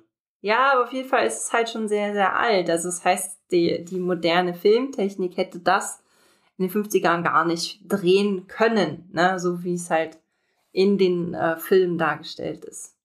Was mir noch als ganz aktuelles Beispiel einfällt, ist Tom Clancy's Gnadenlos. Ist jetzt ganz frisch auf Amazon Prime. Das hat halt auch überhaupt nichts zu tun mit dem Buch. Also, man muss dazu sagen, das Buch von Tom Clancy ist auch schon, weiß ich nicht, 30 Jahre alt. Behandelt auch einen ganz anderen Konflikt. Da geht es um, um Vietnamkrieg und um Krieg um Drogen und so weiter. Jetzt bei der Verfilmung ist es, geht es um Syrien am Anfang als Aufhänger und dann irgendwie Spionage und Gegenspionage in den USA und ein bisschen Russland und alles drum und dran hat halt bis darauf, dass die Namen gleich sind von den Figuren und auch irgendwie die Frau am Anfang stirbt vom Protagonisten, halt so überhaupt nichts zu tun. Der Film an sich ist trotzdem gut, also es ist ein dummer Actionfilm, aber mit sehr guten Action-Szenen. Aber das Buch ist halt einfach, meine, wer Tom Clancy kennt, das ist schon ein guter, durchdachter Politik-Thriller und nicht einfach nur stumpfes Geballer. Also ich war als Fan von Actionfilmen sehr angetan. Ich war als Fan von Tom Clancy Büchern sehr entsetzt. Kommt drauf an, aus welcher Sicht du es betrachten möchtest. Ne? Manchmal sind ja Filme einfach gut umgesetzt, ne? weil sie gut sind, aber sie geben die Story eben nicht wieder, wie sie in dem Buch ist, weil, sie, weil das Buch einfach mehr Möglichkeiten bietet, etwas vielschichtiger darzustellen. Auf jeden Fall.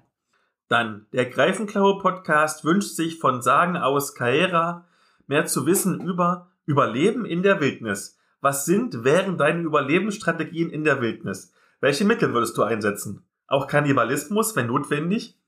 Da will wir jemand edgy sein, ich merke schon. als jemand, der mal ein Pfadfinderbuch geschenkt bekommen hat, als er klein war, weiß ich zumindest, dass es irgendwie drei verschiedene Arten von Feuer gibt oder vier. Weißt du mehr als äh, ich, als die, die in der Stadt groß geworden ist äh, und einen Wald immer nur so von der Seite gesehen hat? Stimmt, da kommt ja das Dorfkind raus. Also ich, als Kind wusste ich zumindest mal, welches Gras ich essen kann und was ich nicht essen kann. Hm, na, vielleicht würde ich das auch noch hinkriegen. Ich habe ja Biologie studiert. nee, also keine Ahnung. Ähm, Wildnis. Ich fühle mich schon ziemlich hilflos, wenn ich an Wildnis denke. Äh, insofern äh, wäre ich vielleicht eine typische Sammlerin. Also gucken, was ich finde und was ich essen kann. Und dann würde ich mir vielleicht, keine Ahnung, wenn wir jetzt davon ausgehen, ich bin hier im hiesigen Wald, äh, im Baumhaus bauen. Ich glaube, gerade das Wildnisthema ist im Rollenspiel-Kontext ja so ein Thema, was wirklich sehr viel spielmechanisch abgehandelt wird. Also, du bist ja nun, wie gesagt, eher so eine, so eine darstellende Spielerin. Du würdest doch jetzt niemals in einer Rollenspielrunde erklären, wie du jedes einzelne Brett von einem Baumhaus zusammenhaust. Oder labmäßig am Bach sitzt, um, um einen Fisch zu fangen. Oder wie du irgendwie drei Minuten lang oder weiß ich nicht, eine halbe Stunde lang irgendwie den Holzstück reibst, bis da mal eine Flamme rauskommt. Äh, Außer wenn es spannend ist. Aber auch keine halbe Stunde lang. Das ist doch wirklich was, was du immer spielmechanisch abhandelst, mit einem Würfelwurf. Du kannst vielleicht noch sagen, ich habe eine gute Idee, dass ich einen Bonus bekomme auf mein Jagen, weil ich mich, weil ich nicht im Baum verstecke. Aber niemand würde doch sagen, ich laufe jetzt zwei Meter, gucke, okay. Ich laufe wieder zwei Meter, jetzt spanne ich meinen Bogen. Nee, doch nix. Okay, dann tue ich meinen Bogen wieder entspannen, laufe nochmal drei Meter vorwärts. Das macht doch keiner. Also ich finde, Wildnis ist genau so ein Thema, was immer nur spielmechanisch abgehandelt wird. Und niemals wirk wirklich lapend oder Storyteller-mäßig. Ja, also ich denke mal, so das Beschreibende, ähm, weiß nicht, inwieweit man das jetzt ins Detail ausspielen würde. Ich könnte mir vorstellen, wenn du das zum Beispiel so ausspielst, dass du einen Charakter hast, der zum Beispiel das erste Mal in der Wildnis alleine überleben muss, dass du auch ähm, mehr auf die emotionale Schiene gehst, halt zu sagen, okay, ähm, du musst das erste Mal ein Tier erlegen. Ja, du hast es vorher noch nie gemacht. So, wie, wie reagierst du eigentlich darauf, dass du das tust? So. Wir dürfen nie zusammen Rollen spielen. Wir würden so überhaupt nicht harmonieren miteinander. Ich meine nur, dass es halt, wie du bestimmte Aspekte ausnutzen kannst, wenn es ums Überleben geht oder wenn du es halt wirklich einbauen möchtest und auch thematisieren möchtest. Dann Vorsicht Feuerball wünscht sich von Plus 1 auf Podcast. Die Abenteurer haben keinen Bock. Mach dein Mist doch alleine, Herr Auftraggeber. Berichte, wie du damit als Spielleitung umgehst oder es vermeidest oder mach gleich einen 45 Minuten Let's Play dazu. Ich glaube, wir machen kein Let's Play dazu. Nee. Aber was machst du denn, wenn deine SpielerInnen keinen Bock auf deinen Plot haben? Ich leg den Plot woanders hin.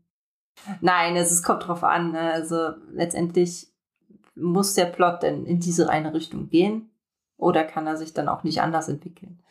Also wenn ich dann meinetwegen sage, die Gruppe muss die Person besuchen und die Gruppe hat absolut keine Lust darauf, die Person zu besuchen, dann könnte ich mir überlegen, warum muss sie denn diese Person besuchen? was ist denn der Kern die Kernsache, die sie eigentlich äh, bekommen sollen und die sie äh, herausfinden sollen, kann ich das irgendwie an anderer Stelle auch einbauen. Also, dass ich sozusagen so ein bisschen die Welt flexibel gestalte und um die Gruppe drumherum baue. ich würde, glaube ich, auch einfach einen Schlenker basteln. Also zum Beispiel, wenn ich mir jetzt einen super tollen Dungeon ausgedacht habe, wo das Abenteuer stattfinden soll, und die wollen einfach ums Verrecken nicht in diesen Dungeon reingehen, dann würde ich mir irgendeinen Schlenker bauen, warum sie plötzlich in diesen Dungeon rein wollen. Vielleicht gehen sie erst auf den Markt und dann sehen sie, wie der Dieb denen irgendwas klaut, was sie brauchen, ihr Plus-1-Schwert und der rennt in diesen blöden Dungeon. Also ich würde ihnen eine zusätzliche Motivation geben, das zu machen, was ich will, dass sie tun. Wenn sie es dann immer noch nicht tun, ich glaube, irgendwann kommt der Punkt, wo du offen und ehrlich sagen musst, dann habt ihr halt Pech. Ich habe das jetzt vorbereitet, ich kann mir zur Not noch aus den Fingern saugen was anderes, aber dann müsst ihr ganz viel mithelfen, weil ich habe nichts vorbereitet in, in eine andere Richtung. wenn sie aber sagen, so in einer reinen Konsumhaltung, ich will, ich will, ich will, aber ich mache nichts selber dafür, muss ich sagen, na Pech, dann weiß ich nicht, spiele mal Brettspiel oder ich gehe heim oder ihr geht heim. Ja, ich finde es nichts Schlimmes dabei zu sagen, wenn du merkst, okay, ich bin jetzt hier gerade mit meinem Latein am Ende, dass du sagst, Leute, ich muss jetzt erst, brauche wieder Zeit weil ähm, ich bin jetzt erstmal mit meinem Gedanken und Ideen am Ende. Man kann ja auch bestimmte Sachen zusammen besprechen, so wie, wie wo soll es denn jetzt für euch hingehen? Also ich finde das jetzt nicht so schlimm, wenn es mal so passiert, dass der Plot eben nicht verfolgt wird. Sagen aus Kaera fragt die Gruftstrecken, Welches Cyberpunk-System ist mehr Cyberpunk? Ich kenne nicht so viele. Ich kenne auch irgendwie nur zwei oder drei. ja, warte, welche kennst Vier, du? ich kenne sogar vier. Ich, ich kenne äh, klassisch Shadowrun, dann kenne Ja. ich noch der Sprawl. Dann kenne ich sogar fünf. Jetzt hört schon auf. Ich kenne noch Cyberpunk Red. Das ist ja jetzt der heiße Scheiß irgendwie gerade durch die, das Videospiel, was letztes Jahr rauskam. Dann, was schon sehr in die Cyberpunk-Richtung geht, auch wenn es eigentlich mehr so ein Taktik-Militär-Rollenspiel ist, aber die Welt ist zu dem Zeitpunkt schon doch sehr cyberpunkig. Contact, das taktische UFO-Rollenspiel. Und was, glaube ich, mittlerweile auch ein bisschen auf die Cyberpunk-Schiene geht, obwohl es eigentlich mal angefangen hat als Science-Fiction-Rollenspiel, wäre Ultima Ratio. Gerade dieser anarchistische, chaotische Auda-Planet, das ist, glaube ich, auch der erste Setting-Band gewesen, den es für dieses Rollenspiel gab, das ist schon sehr cyberpunkig aufgebaut. Was jetzt am cyberpunkigsten ist, kann ich nicht sagen. Wobei, wenn ich mich nicht irre, ist ja, glaube ich, Cyberpunk Red deutlich näher dran an den Originalwerken, äh, weil es keine mutierten Elfen gibt.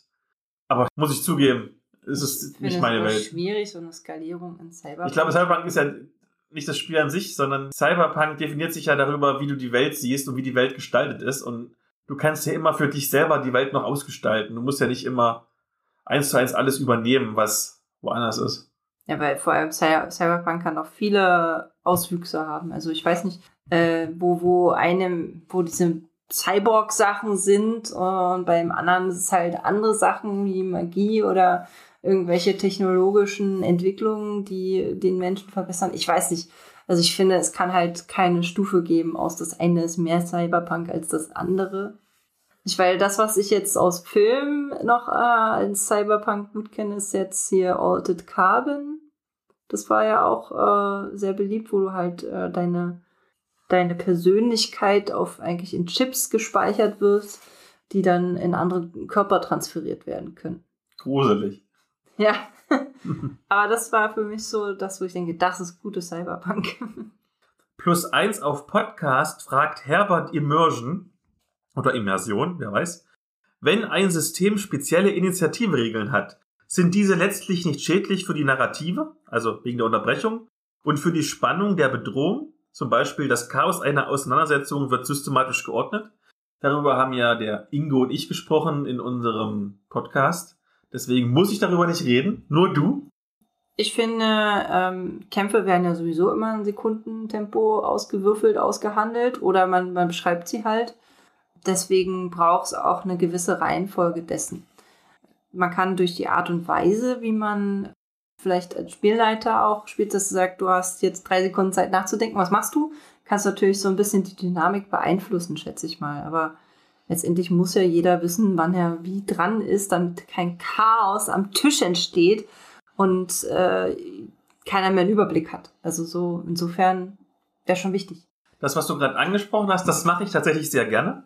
Also wenn zeitkritische Situationen sind, zum Beispiel im Kampf, dass ich dann ein Zeitlimit setze. Zum Beispiel, jetzt stürmt der Barbar auf dich zu, was machst du? Dann werde ich mit großen Augen angeguckt und dann sage ich drei, zwei, eins. Und wenn bis null nicht kommt, würfel ich meinetwegen meinen Berserker-Angriff plus zwei. Und wenn sie aber bis dahin sagen, ich, ich weiche aus oder ich tue meinen Schild hochreißen, dann wird erstmal von den SpielerInnen die Aktion gewertet, bevor ich meine Aktion mache. Also so, um ein ganz geringfügiges Echtzeitelement reinzubringen. Ja, genau. Also ich glaube, was eher das dann einschränkt, ist nicht die Initiative-Regel, sondern wie ausgeregelt ist das Kampfsystem. Beispiel DSA. Gruftschrecken wünscht sich von den Schwafelhelden mehr zum Thema offen würfeln. Würfelst du offen oder würfelst du verdeckt? Ähm, unterschiedlich. Also das ist, ist ein dramaturgischer Effekt, glaube ich, ob du offen oder verdeckt würfelst, ne? Wenn du halt irgendwie so ein bisschen für deine Spieler oder zugunsten deiner Spieler vielleicht äh, verdeckt würfelst, ne? Damit der Charakter eben nicht viel abkriegt oder vielleicht dann doch mal ein bisschen mehr abkriegt, ähm, dann ja, es ist schon teilweise manchmal sinnvoll. Oder wenn du halt es äh, besonders spannend machen wirst, so jeder Würfel wird so genommen, wie er kommt. Ne? dann weißt du halt, wenn du offen würfelst, ja, da hat der Spielleiter nichts dran gedreht. Der dreht dann auch nichts weiter dran und das nehmen wir jetzt so, wie es kommt. Also insofern. Ich bin tatsächlich ein großer Freund des verdeckten Würfelns, um die Geschichte am Laufen zu halten und sagen wir mal die Kampfergebnisse wenigstens halbwegs so zu gestalten, dass die Figuren jetzt nicht irgendwie gleich am Anfang beim ersten Encounter sterben. Oder manchmal habe ich einfach auch Mitleid. Also ich hatte das in meiner Mädelsrunde, da ist von der einen, es war letztes Jahr zu Weihnachten, nach unserer Weihnachtsrunde, der Charakter gestorben, also wäre gestorben normalerweise. Gut, es sind Zauberer, wir wissen ja, Zauberer sterben sowieso immer die ganze Zeit, weil sie irgendwie nur drei Lebenspunkte haben oder so. Ne, wie vier, wie vier Lebenspunkte haben. Und dann hat das Mädel fast angefangen zu weinen. Da hatte ich dann noch Mitleid gehabt gesagt, oh, äh, ja, ich habe aber minus drei und deswegen hast du noch einen Lebenspunkt übrig. Was tust du? Also ich, ich habe manchmal ein Herz. Gerade zu Weihnachten wollte ich jetzt nicht, dass unter Weihnachtsbaum die Tränen fließen. Ja, ne, also es ist halt so diese Waage, ne, dass du nicht zu sehr schummelst, wenn du verdeckt würfelst. Weil vielleicht Spieler, die äh, entweder das Gefühl bekommen könnten, der Spielleiter spielt gegen sie, ja, oder mir kann ja eh nichts passieren, egal was ich mache. Ja. ja. Und ich mache das sehr gerne tatsächlich.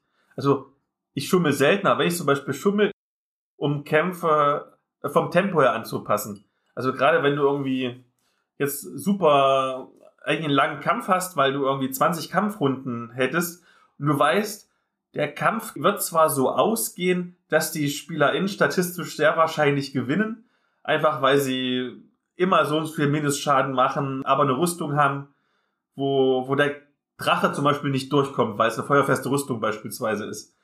Muss ich dann 20 Runden äh, jedes Mal die W4 Schaden würfeln lassen, bis der Drache tot ist? Oder kann ich nicht sagen, uh, das war jetzt ein kritischer Treffer und du musst nur zwei Runden lang würfeln, dann ist der Drache auch tot. Wenn das Ergebnis sowieso gleich ist, nur der Weg dahin ist weniger repetitiv. Ja, du redest ja jetzt ganz speziell auch von Kampfsituationen. Ne? Jetzt könnten wir auch mal von Situationen außerhalb des Kampfes reden. Also wenn du irgendwelche Talentproben machst. Ich finde, ähm, da ist es nicht so schlimm, also wenn man quasi hinter dem Schirm würfelt. Ich glaube, das, das würde ich aber trotzdem offen machen irgendwie. Ich, ich hätte da jetzt keinen Bammel mit, weil ich muss ja nicht verraten, was die Werte des Charakters sind, äh, für den ich gerade würfle. Ne? Das stimmt. Ich glaube, Talentproben mache ich sogar mehr offen. Wenn du irgendwas nicht hörst oder nicht siehst, würfelst du halt nächste Runde nochmal. Vielleicht siehst du ja dann plötzlich, dass direkt vor dir ein Goblin steht. Ja, genau. ja, also ich bin mehr so der Verdeckte, du bist mehr der Offene. Das ist okay. Ich mag dich trotzdem. Schön. Schön zu wissen. Herbert Immersion wünscht sich von den Dysonauts eine Antwort auf, ist die Szene wirklich so spoilt? Oder auch, früher war alles besser. Und natürlich die erste Frage, was ist denn früher? Gute Frage, ne? Mein Frühjahr fängt vor zehn Jahren an. Also, also ich glaube, das können wir, können wir gar nicht beurteilen. Früher war alles besser. Es kommt natürlich auch an, was genau gemeint ist. Wenn du natürlich so, jetzt muss ich jetzt wieder, äh, ein alter weißer Mann bist, der am liebsten noch seine rassistischen Witze rausholt, weil das hat man halt in den 80ern so gemacht. Und jetzt kommen plötzlich die jungen, woken SpielerInnen und sagen, hey, das ist nicht ganz so cool, was du da machst dann ist bestimmt für dich in deinem Trotz natürlich früher alles besser. Oder wenn du irgendwie auf die Verkaufszahlen guckst und weißt, DSA hat früher, weiß ich nicht, bei Schmidt-Spiele in 80ern 200.000 Boxen verkauft und jetzt verkaufen sie 10.000 Boxen. Da war auch früher besser. Aber ich glaube, gerade wenn du jetzt spielst und hast jetzt so eine vielfältige Spielkultur mit so vielen verschiedenen Spielen und gerade durch die technischen Sachen, jetzt gerade wegen Corona, mit Online-Spielen allem drum und dran, und alle kennen mittlerweile Rollenspiel, finden es nicht mehr so mega nerdig, weil halt die coolen Twitch-StreamerInnen und die coolen YouTuberInnen das machen. Das ist doch auch eine schöne Zeit, in der wir leben. Ja, ich finde, würde so aus der Warte sagen, früher war es nicht besser, heute ist besser. Also heute ist es diverser und offener und ist ähm, ein mehr anerkanntes Hobby auf jeden Fall. Genau, ich glaube aus Szenesicht, auch wenn die Szene immer noch kleiner ist als früher, ist es auf jeden Fall besser. Aus Verkaufssicht es gibt ja immer noch Verlage, die werden nicht reich. Ich glaube, früher bist du auch nicht so reich geworden. Ja, ich würde niemals generalisiert sagen, früher war alles besser. Aber zum Beispiel im Hinblick auf Verkaufszahlen, es gibt einige, vielleicht weniger Aspekte, die früher tatsächlich besser waren. Vielleicht, weil es einfach nicht so viel Varianz gab. Deswegen hat sie es besser verkauft. Nein? Nein. Okay. Dann, das geht sogar in dieselbe Richtung tatsächlich. Die Schwafelhelden wünschen sich vom Spielpädagogen Diversity, Rassismus, Sexismus. Wie viel Political Correctness braucht das Pen and Paper? Was darf man noch? Sollte man noch? Sollte man nicht? Und wie geht man mit diesem Thema um? Ich finde, das ist eine Frage der Konsensfindung. Das muss man mit der Gruppe ausmachen. Mehr kann ich dazu nicht sagen. Also, was persönliche Neigungen sind, äh, kleinster gemeinsamer Nenner. Vielleicht einfach. Ja, wenn da Personen drin sind, denen das besonders wichtig ist, dass man äh, ganz bestimmte Gruppen äh, so und so bezeichnet, dann von mir aus, solange es halt den Spielfluss nicht zu sehr hemmt. Ne? Sicherlich erstmal auf so einer Metaebene ist, wenn du Dinge auch in deiner Freizeit reproduzierst, ist das wahrscheinlich nicht förderlich für ein gesamtgesellschaftliches Zusammenleben. Wenn wir aber innerhalb der Gruppe sind, wenn du jetzt mit allen Cis-White-Dudes zusammenzockst seit 30 Jahren in deiner DSA-Runde, deine Kindheitsfreunde aus dem Gymnasium oder so, da ist es im Prinzip wurscht. Nicht gesamtgesellschaftlich durch die Reproduktion von irgendwelchen Ismen. In der Runde ist es komplett wurscht.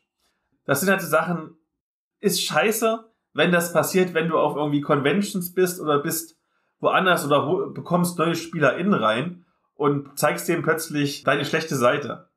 Ne, das ist dann sehr abschreckend. Also es hat vielleicht einen Grund, warum meine Rollenspielrunde nur aus lauter jungen Frauen besteht, die divers sind. Ähm, und andere Rollenspielleiter, bewusst nicht gegendert, keine Runde zusammenkriegen in dieser Konstellation. Ich glaube, du machst mit dem, was du sagst, egal ob du jetzt Spieler bist oder Spielleitung, wieder nicht gegendert, machst du Werbung durch das, wie du dich verhältst. Und musst dich dann nicht wundern, wenn das, was kommt, egal ob es jetzt ist, in der Spielrunde, wie sich zusammensetzt, oder wenn du irgendwas schreibst in deinem Blog oder auf Twitter oder so, du musst dich nicht wundern, so wie es in den Wald reinschallt, so schallt es auch wieder raus. Ja, ne, also so wie du bist als Spieler, Spielleiter, wirst du ja auch dich entsprechend zusammenfinden. Das sind ja wieder über, reden wir auch über Kompatibilität, ne, von bestimmten Spielern und Charakteren. Und wie gesagt, weil ich manchmal das Gefühl habe, dass die Leute das nicht verstehen, wenn sie sich unbedingt empören möchten, wenn du in deiner Runde seit 40 Jahren das so machst. Ich verbiet's euch nicht. Ich sowieso nicht. Dann. Die Dysonauts fragen den nerdigen Trash Talk, also mich und dich in diesem Fall. Rollenspiel als Hilfestellung bei Erkrankungen. Äh, wir bekommen oft die Nachricht von Hörenden, dass Rollenspiele ihnen während einer körperlichen oder auch seelischen Erkrankung geholfen hat, einen Therapieerfolg zu erzielen könnte daran tatsächlich etwas dran sein. Und da ich die Frage schon beantwortet habe im Podcast, darfst du es beantworten. Also ich kann das jetzt ja nur aus Sicht von der, der Rollenspiel AG erzählen, dass ja bei uns die Schüler in der AG eine Entwicklung durchmachen, die auch so das Moralverständnis bei ihnen gefördert hat und dass die Schüler gerne gekommen sind und auch immer noch kommen und ihre eigenen Runden auch entwickelt haben und dass da auch Charaktere dabei waren, die durch das Rollenspiel aus sich herausgekommen sind. Also nicht mehr so schüchtern waren. Ich würde auch behaupten, dass das bei mir genauso war. Also insofern denke ich, dass Rollenspiel einen, einen Effekt, eine Wirkung auf dich als Person hat oder haben kann und auch dir in, in gewissen Situationen weiterhelfen kann, weil du zum Beispiel Erfolg hast auf einmal. Ja, du, du bist in einer Welt, äh, wo du akzeptiert bist als Charakter oder du bist auch in der Gruppe halt akzeptiert. Und das Spiel hilft dir dann auch weiter, bestimmte Sachen vielleicht zu überwinden, zu verarbeiten. Also ich würde das schon unterstützen. Sandfox will vom deutschen Shadowrun Podcast wissen, wie schreibt man das perfekte Abenteuer? Und ein paar Stichworte gab es auch dazu. Ideen, woher nehmen? Kooperation oder alleiniger Autor? Welches Regelwerk? Wie viele Vorgaben braucht man zum Spielen? Hm. Du grinst schon. Du willst jetzt ansetzen gleich. Naja, ich glaube, da gibt es nicht die eine Antwort, ne? weil das ist ja nun wieder Spielleiter und Spieler abhängig. Ich als Spieler, Spielleiter kann auch sagen, ich brauche keine äh, detaillierte Beschreibung einer Szene, weil ich vielleicht mit ein paar Bildern schon auskomme und den Rest improvisieren möchte, weil ich mich dann, wenn ich das zu detailliert beschrieben bekomme, auch vielleicht zu eingeengt fühle. Also das ist mir schon Beispiel mal passiert. Ich habe vorgeschriebene Abenteuer geleitet, die sehr detailliert beschrieben waren und dadurch ist es mir schwer gefallen, auch außerhalb dieser Szene zu agieren. Und wenn ich jetzt aber eigene Sachen mache, dann äh, habe ich ein paar Stichpunkte. Also ich habe so ein paar Beschreibungen und Namen für Charaktere, damit die ein bisschen vielfältig sind. Oder ich habe die Inspiration aus einem, einem, Film oder einem Buch, da haben wir ja vorher schon drüber gesprochen, die ich eben als Grundlage für ein Abenteuer benutze. Aber es muss nicht bis ins Kleinste ausgeklügelt sein. Wenn es für mich selber ist, wenn ich es für jemand anderen jetzt schreiben würde, vielleicht müsste ich meine eigenen Gedanken dann mehr zu Papier bringen. Also das zumindest so ein paar Anhaltspunkte sind. Ich könnte ja auch sagen, hey, äh, wenn du ähm, dir mehr was unter der Welt vorstellen willst, dann schau doch mal Film XY oder hör die und die Musik oder lies das Buch. Das perfekte Abenteuer ist immer so eine ganz ungenaue Sache. Für wen? Also das perfekte Abenteuer für mich als Spielleitung oder für mich als Spieler. Das ist zum Beispiel ein großer Unterschied. Wie ich mir ein perfektes Abenteuer wünsche, wenn ich nur ein Spieler bin und mitspielen muss, oder wie ich mir das wünsche, wenn ich das Spiel leiten muss. Denn ich habe bestimmt einen ganz anderen Fokus drauf, was denn für mich das Abenteuer dann perfekt macht. Das ist ja bei jeder Person so. Jeder hat ja bestimmte individuelle Vorlieben. Wenn ich jetzt sage, ich möchte ein Abenteuer mit einem super duper taktischen Kampf haben über drei Stunden, dann yeah. Und du wahrscheinlich so, nee, ich möchte das lieber nicht. Das heißt, im Prinzip kannst du nur für immer eine individuelle Person schreiben. Weil selbst wenn du eine Gruppe bist, die ähnliche Vorlieben hat, hat jeder trotzdem immer noch eine eigene Vorliebe.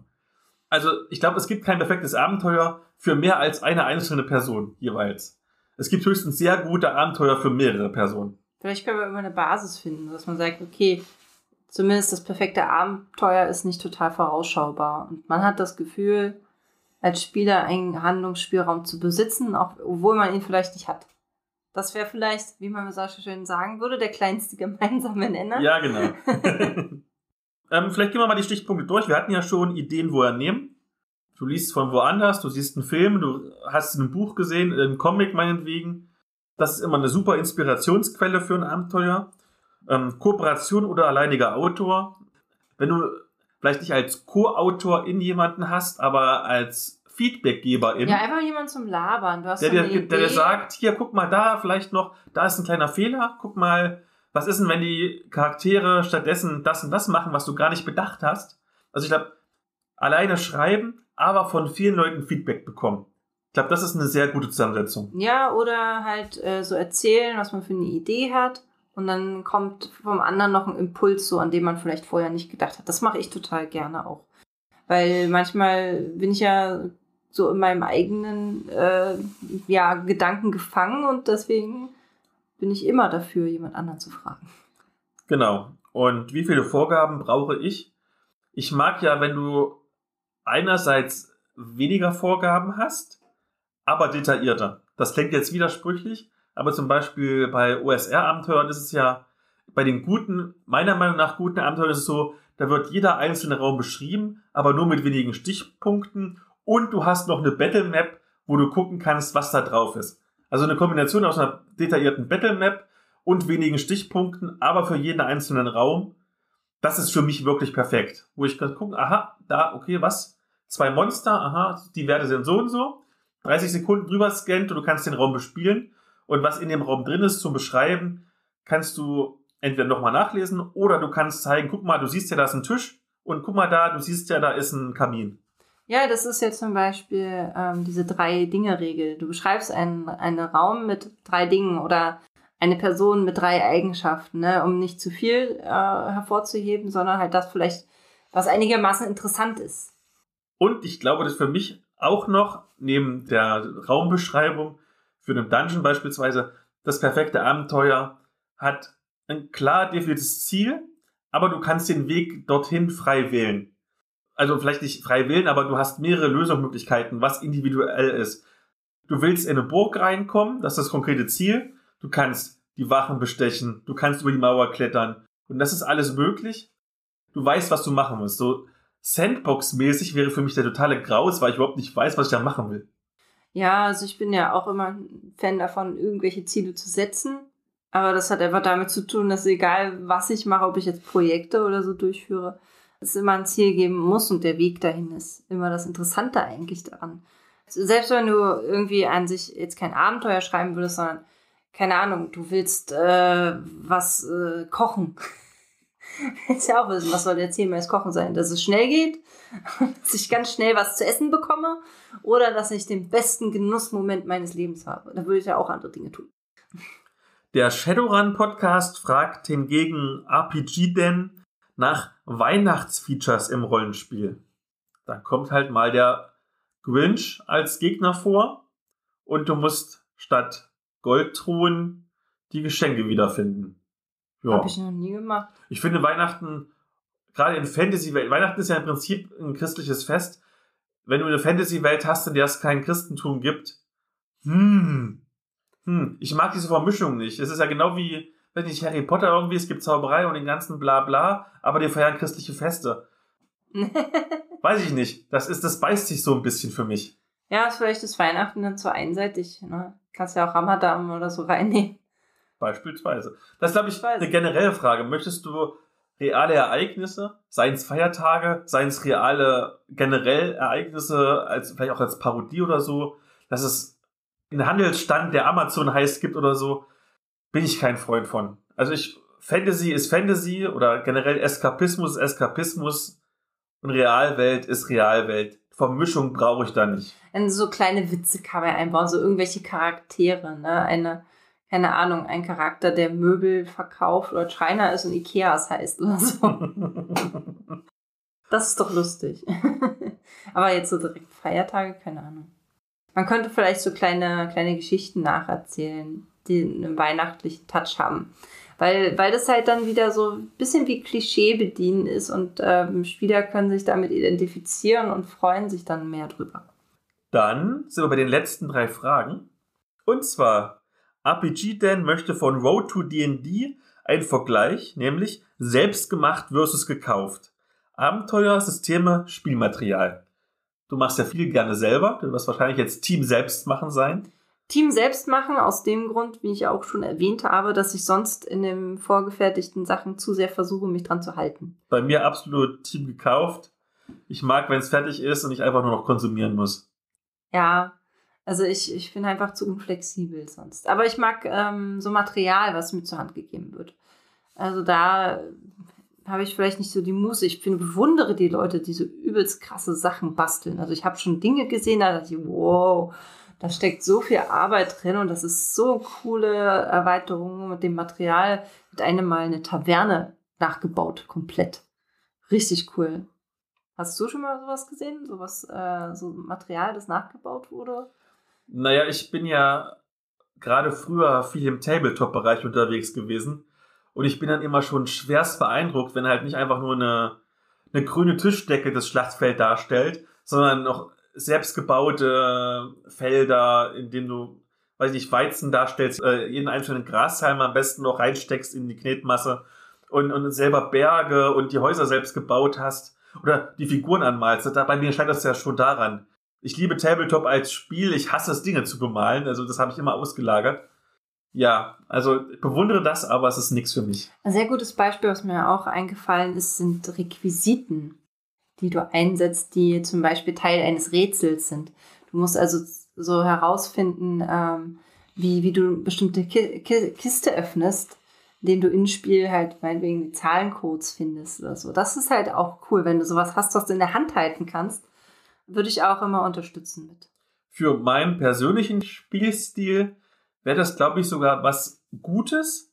Ich kenne aber zum Beispiel viele SpielerInnen, die mehr so in diese Immersionsrichtung gehen, die dann sagen, hm, das ist aber Outgame und das reißt mich jetzt raus. Weil ich ja jetzt Spielerwissen oder Spielerinnenwissen habe und nicht Charakterwissen. Aber ich, wie gesagt, ne, Rollenspiel ist für mich ein Brettspiel mit Labern drumherum. Ich finde das geil. Ich hatte mal so ein, so ein Abenteuer, da waren Rätsel mit, mit Würfeln, die mit Buchstaben beklebt waren. Und wenn du ähm, die Würfel in einer bestimmten Reihenfolge gedreht hast, ergaben sich Worte. Und das konntest du nur mit diesen Requisiten machen, indem du das wirklich gebastelt hast. Und das war richtig cool auch. Dann haben wir hier nochmal einen langen Text, und zwar von Road to D&D an Ungeheuer vernünftig. Und das darfst du mal wieder vorlesen, weil ich bin zu faul, so lange Texte vorzulesen. Liest du nicht gerne vor? Nee, ich hasse das. Vorlesen ist schrecklich. Ich mag vorlesen total gerne. Hast du mir das gesagt, hättest du alles vorlesen können. Ach so. nee, ich mache das manchmal, dass wir, äh, mein Mann und ich, wir haben so äh, Kurzgeschichtenbücher und dann äh, lesen wir die uns vor. Wir haben zum Beispiel zu Weihnachten äh, kurz, weihnachtliche Kurzgeschichten von, von Boris Koch auch gehabt. Die hatten da das zusammengeschrieben. So komische, was heißt komisch, aber halt mal ungewöhnliche Weihnachtsgeschichten. okay, pass auf. Dungeons Dragons fristet in Europa immer noch ein äh, Nischendasein. In Amerika ist das System aber nicht nur allgemein bekannt, sondern es gibt auch YouTube-Shows, zum Beispiel Critical Role, bei denen sich Spieler beim Spielen aufnehmen und damit mehrere Millionen Zuschauer begeistern. Kann D&D zum Zuschauen ein interessantes Format auch für Nichtspieler sein? Und warum? Ich habe manchmal das Gefühl, die Frage ist schon veraltet, weil ich glaube, jetzt in der Corona-Zeit sind ja so Streams aus dem Boden geschossen. Ich hatte, glaube ich, vor zwei Jahren schon eine Podcast-Folge, wo ich so Rollenspiel, ich glaube auch Dungeon Dragons StreamerInnen interviewt habe. Glaube ich, Folge 19 oder so von den Spin-off-Folgen, also schon sehr lange her. Kann es unterhaltsam sein für NichtspielerInnen? Ich glaube ja, aber nicht so, wie es aktuell präsentiert wird. Weil es ist ja in aller, allermeisten Fällen so, die sitzen halt nebeneinander an den Tisch und freuen sich des Lebens und erzählen und dann geht es irgendwie vier Stunden das Abenteuer. Also ja, man sieht ja irgendwie auch, wenn Rocket Beans oder so streamen, dass da ganz viele Leute zugucken. Ich glaube aber, das sind immer noch Special Interest Sachen, wo die Leute teilweise auch gucken, weil es halt berühmte Leute sind, also bei Rocket Beans zum Beispiel. Was ich glaube ich eher funktionieren würde, das gab es drei Staffeln lang, es gibt es glaube ich jetzt nicht mehr, ist Harmon Quest. Das war Dungeons Dragons immer nur eine halbe Stunde lang, Kurzabenteuer, sehr auf Komödie gemacht, also unterhaltsam. Und all die Sachen, die jetzt relevant waren, zum Beispiel Camp oder so, wurden im Zeichentrickstil dargestellt. Für eine halbe Stunde lang, also auch, dass es dir nicht langweilig wurde, immer ein ganz kurzes Abenteuer. Das kann, glaube ich, gut funktionieren. Das ganz klassische Stream, selbst wenn es Critical Role ist, die ja das wirklich großartig machen mit ihren tollen Stimmen, weil die alle irgendwie so SynchronsprecherInnen sind. Weiß ich nicht, wenn ich jetzt meine Mutti da hinsetzen würde und sagen, guck dir das mal an. Ich glaube nicht, dass Mutti da irgendwie länger als fünf Minuten gucken würde. Also ich finde, da müssten halt schon Leute dabei sein, die generell Fantasy mögen. Ne? Fantasy ähm, ist ja nun mal für die und die. Und dann ähm, ich erinnere mich, ich habe vor ähm, nicht allzu langer Zeit mal eine Variante gesehen, die ich auch ganz interessant fand. Und zwar hat ja ähm, Larian Studios gerade ähm, ein neues Baldur's Gate rausgebracht oder ist dabei, das rauszubringen. Und die haben als Promo-Aktion eine Art Rollenspiel-Stream ähm, aufgenommen, in dem sie äh, Schauspieler in Kostüme gepackt haben und die laufen tatsächlich durch einen Raum und interagieren mit bestimmten Gegenständen im Raum. Und die Spieler entscheiden oder die, die Zuschauer entscheiden, aus welcher Perspektive eines Spielers oder eines Charakters geschaut wird. Ja, also die suchen sozusagen den Charakter aus und den Schauspieler aus und äh, schauen dann halt durch deren Kamera und sagen, ja, mach das, mach das, lauf da lang, lauf da lang. Und wenn er dann irgendwie ähm, eine Probe hat, dann wird halt auch wirklich gewürfelt äh, und geschaut, was passiert. Und der Charaktere agiert halt so lange. Und äh, dann, ähm, ja, passieren halt Dinge. Also da stirbt auch mal ein Charakter, der scheidet dann aus und dann muss man halt einen neuen auswählen. Also das war eigentlich sehr interessant so von machen. So ein bisschen Lab und Rollenspiel zusammen. Ja, ich glaube, das ist gerade so eine, so eine optische Präsentationssache. Ich glaube, wenn du das mit Lab verbindest oder über Harmon Quest mit Zeichentrick, dann ist es unterhaltsamer als wenn du nur redest. Also so gut du auch Dinge beschreiben kannst, nicht jeder ist in der Lage oder willens, sich drei, vier Stunden lang Dinge im Kopf vorzustellen. Ja. Ja. Also ich finde auch, du kannst ja versuchen, wenn du sowas als Show machen willst, so eine Kooperation zwischen Impro-Theater und äh, Rollenspielern oder so anzufangen. Das ist zum Beispiel was, was äh, bei uns im Verein auch schon teilweise jetzt mal angefragt wurde, dass Impro-Theater-Leute zu uns kommen und gefragt haben, hey, wollen wir nicht irgendwie sowas zusammen umsetzen? Das wäre doch voll cool. Also ich hoffe, dass dann noch wirklich was draus wird. Wäre ja total spannend. Dann hört ihr es wie immer zuerst im nerdigen und niveauvollen Trash Talk, weil dann gibt es auf jeden Fall wieder ein Interview. dann, du hast die Ehre der letzten Frage.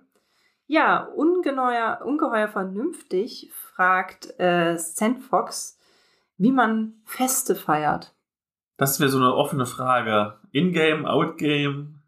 Also Outgame bin ich, glaube ich, total langweilig, was Feste feiern angeht. Als guter Ostdeutscher, gerade jetzt, wo wir hier live in Halle quasi aufnehmen, Sternburg, ganz viele Kästen Sternburger. Aber in-game, ja, wie feiert man äh, in-game Feste? Das ist ja im Prinzip auch eine Aneinanderreihung von sozialen Interaktionen, vielleicht ein bisschen Hintergrundmusik. Das muss man halt mögen. Ja, ich finde, Feste sollten halt irgendwie entweder so einen kleinen Plot bieten, dass du entweder die Möglichkeit hast, dass ein äh, Charakter seine persönliche Agenda irgendwie verfolgen kann oder dass du halt äh, auf einem Fest so ein bestimmtes Ziel verfolgst, weil du eine Person treffen willst oder so. Ja, Outgame sage ich immer, wir mieten uns irgendeine Bude, ähm, dann stellen wir uns Sachen hin, jeder bringt was mit, was er mitbringen will und dann hat man einfach eine gute Zeit und niemand fühlt sich hoffentlich genötigt, was zu tun, was er nicht möchte. ja. Und da wir jetzt beide schon etwas älter sind, wir sind ja mittlerweile schon so weit, dass man irgendwie zu unseren festen, in Anführungszeichen, Salate mitbringen muss, statt Bierkästen. Ja, das war bei mir noch nie so, weil ich einfach keinen Alkohol trinke. Aber Mitbringparty, das ist ja eigentlich eher was, was du so machst, wenn du noch jünger bist. Obwohl ich finde das immer noch gut, dass jeder Findest du? Ich finde, es ist jetzt so, so eine alte Sache. Früher hat man nur einen Kasten Bier mitgebracht oder, weiß ich nicht, einen Wein oder einen Schnaps. Und heutzutage, also jetzt, ich bin ja jetzt, ich, man kann schon aufrunden auf 40 mittlerweile, was irgendwie erschreckend ist. Da ist irgendwie so, ja, bring doch mal einen Kartoffelsalat mit. Oder ich habe einen Nudelsalat gemacht. Oh Gott. Und dann schmeckt es immer nicht. Und dann musst du tun, als ob es schmecken würde. Dann sagst du das nächste Mal, nächstes Mal mache ich den Kartoffelsalat. Und alle freuen sich und du denkst dir, ah, ich mach's viel besser, weil ich will den Scheiß nicht mehr so essen. Und dann sind es alles so, ah, ich will nur Essig und Öl dran, ich mag keine Mayonnaise. Da gehört Mayonnaise dran, das ist ganz wichtig. Ja, dafür bringt man ja mehrere Sachen mit, dass du ein bisschen Auswahl hast.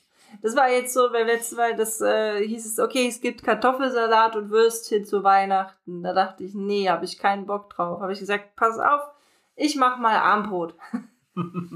haben sich alle gefreut und dachten, ach schön. Und dann gab es nur Bämme mit Schlackwurst. Nee, ich habe Nahenbrot gemacht und Salat. Das klingt auch gut. Ja, also ich finde, beim Feste feiern ist immer schön, wenn man einfach sich auch mal verkrümeln kann. So, weil, weißt du, wenn du irgendwie ständig nur Lärm um dich drum herum hast, und dann geht's dir mal nicht so gut, dann hast du mal irgendwie so ein, so ein Räumchen, wo du dich verziehen kannst. Also super. Ich glaube, ich wollte ja schon äh, dieses Jahr mir so eine Hütte, Hütte am See buchen. Alle fahren dahin wie so ein Wochenendurlaub eigentlich und wer Bock hat, der kann ja irgendwie so äh, Workshop anbieten. Hey, lass uns so zusammen malen, wer möchte. Oder ich zeige euch mal, wie man Brot backt. Und dann äh, kann man da mitmachen, muss man aber nicht. Oder man fleht sich in eine Ecke und liest einfach eine Runde. Und wenn man Lust hat, dann geht man wieder mit anderen Personen äh, was unternehmen, aber so nicht, dass man gezwungen ist, mit den Leuten die ganze Zeit auf einem Fleck zu sitzen. Ja, ich denke, das ist ein schönes Ende. Wir haben über Essen geredet als Ende, das ist immer gut. Ja, und übers Feiern. Also lass uns feiern gehen, Philipp. Was ist deine nächste Feier, die ansteht? Wahrscheinlich feiern wir dann, wenn die Folge rauskommt, weil es wird ein bisschen dauern zwischen Aufnahme und Veröffentlichung, weil noch ein paar andere Folgen dazwischen kommen. Ich denke, vier Jahre Podcast und drei Jahre Elea, das werden so die groß, großen Feiern werden. Demnächst. Und? Kastenbier? Bei Elea reicht es nicht. Elea ist im Gegensatz zu mir nämlich sehr trinkfest. Ach so, also zwei Flaschen Whisky. Hm, ich werde sie mal fragen. Aber ich denke, das kriegen wir schon weg. Oder Spezialcocktail. Besoffene Bilder dann in, auf Instagram. Ah, ne, wir haben kein Instagram, verdammt. Auf Elias Instagram. Ja, mein, mein nächste Feier wird wahrscheinlich die Einzugsparty sein. Im Februar. Hab ich gleich gesagt, weißt du, wie oft nimmst du dir vor, eine Einzugsparty zu machen oder eine Einweihungsfeier für eine Wohnung? Du machst nicht. Deswegen habe ich gesagt, ich mache sie direkt am Umzugstermin. Erst müsst ihr helfen, dann gibt's den Kasten Bier. Das ist sehr geschickt. Ja, das ist ja, da steht ja eine Grillbar drauf, also kann man direkt grillen. Also wird dann im Februar wird gegrillt und vielleicht können wir noch einen Cocktail mischen. Das wird super. Dann danke ich dir, dass du Zeit für mich hattest und wir die Hälfte der Fragen durchgeackert haben. Das ist echt viel mehr geworden als im letzten Jahr. Letztes Jahr waren es, glaube ich, sechs teilnehmende Podcasts, das heißt zwölf Fragen. Und jetzt sind's, ich mal gucken, ich glaube, es waren 27 oder 28 Podcasts. Da haben wir nur die Hälfte gemacht. Die andere Hälfte ist ja dann mit dem Paul. Oder war mit dem Paul, je nachdem, welche Folge zuerst kommt. Ich lasse mich mal überraschen. Ja. Worauf ich mehr Bock habe zu schneiden. Dann bis zum nächsten Mal und auch ohne Greifenklaue hoffentlich bis zum nächsten Pottwichteln. Spätestens. ja, macht's gut. Tschüss.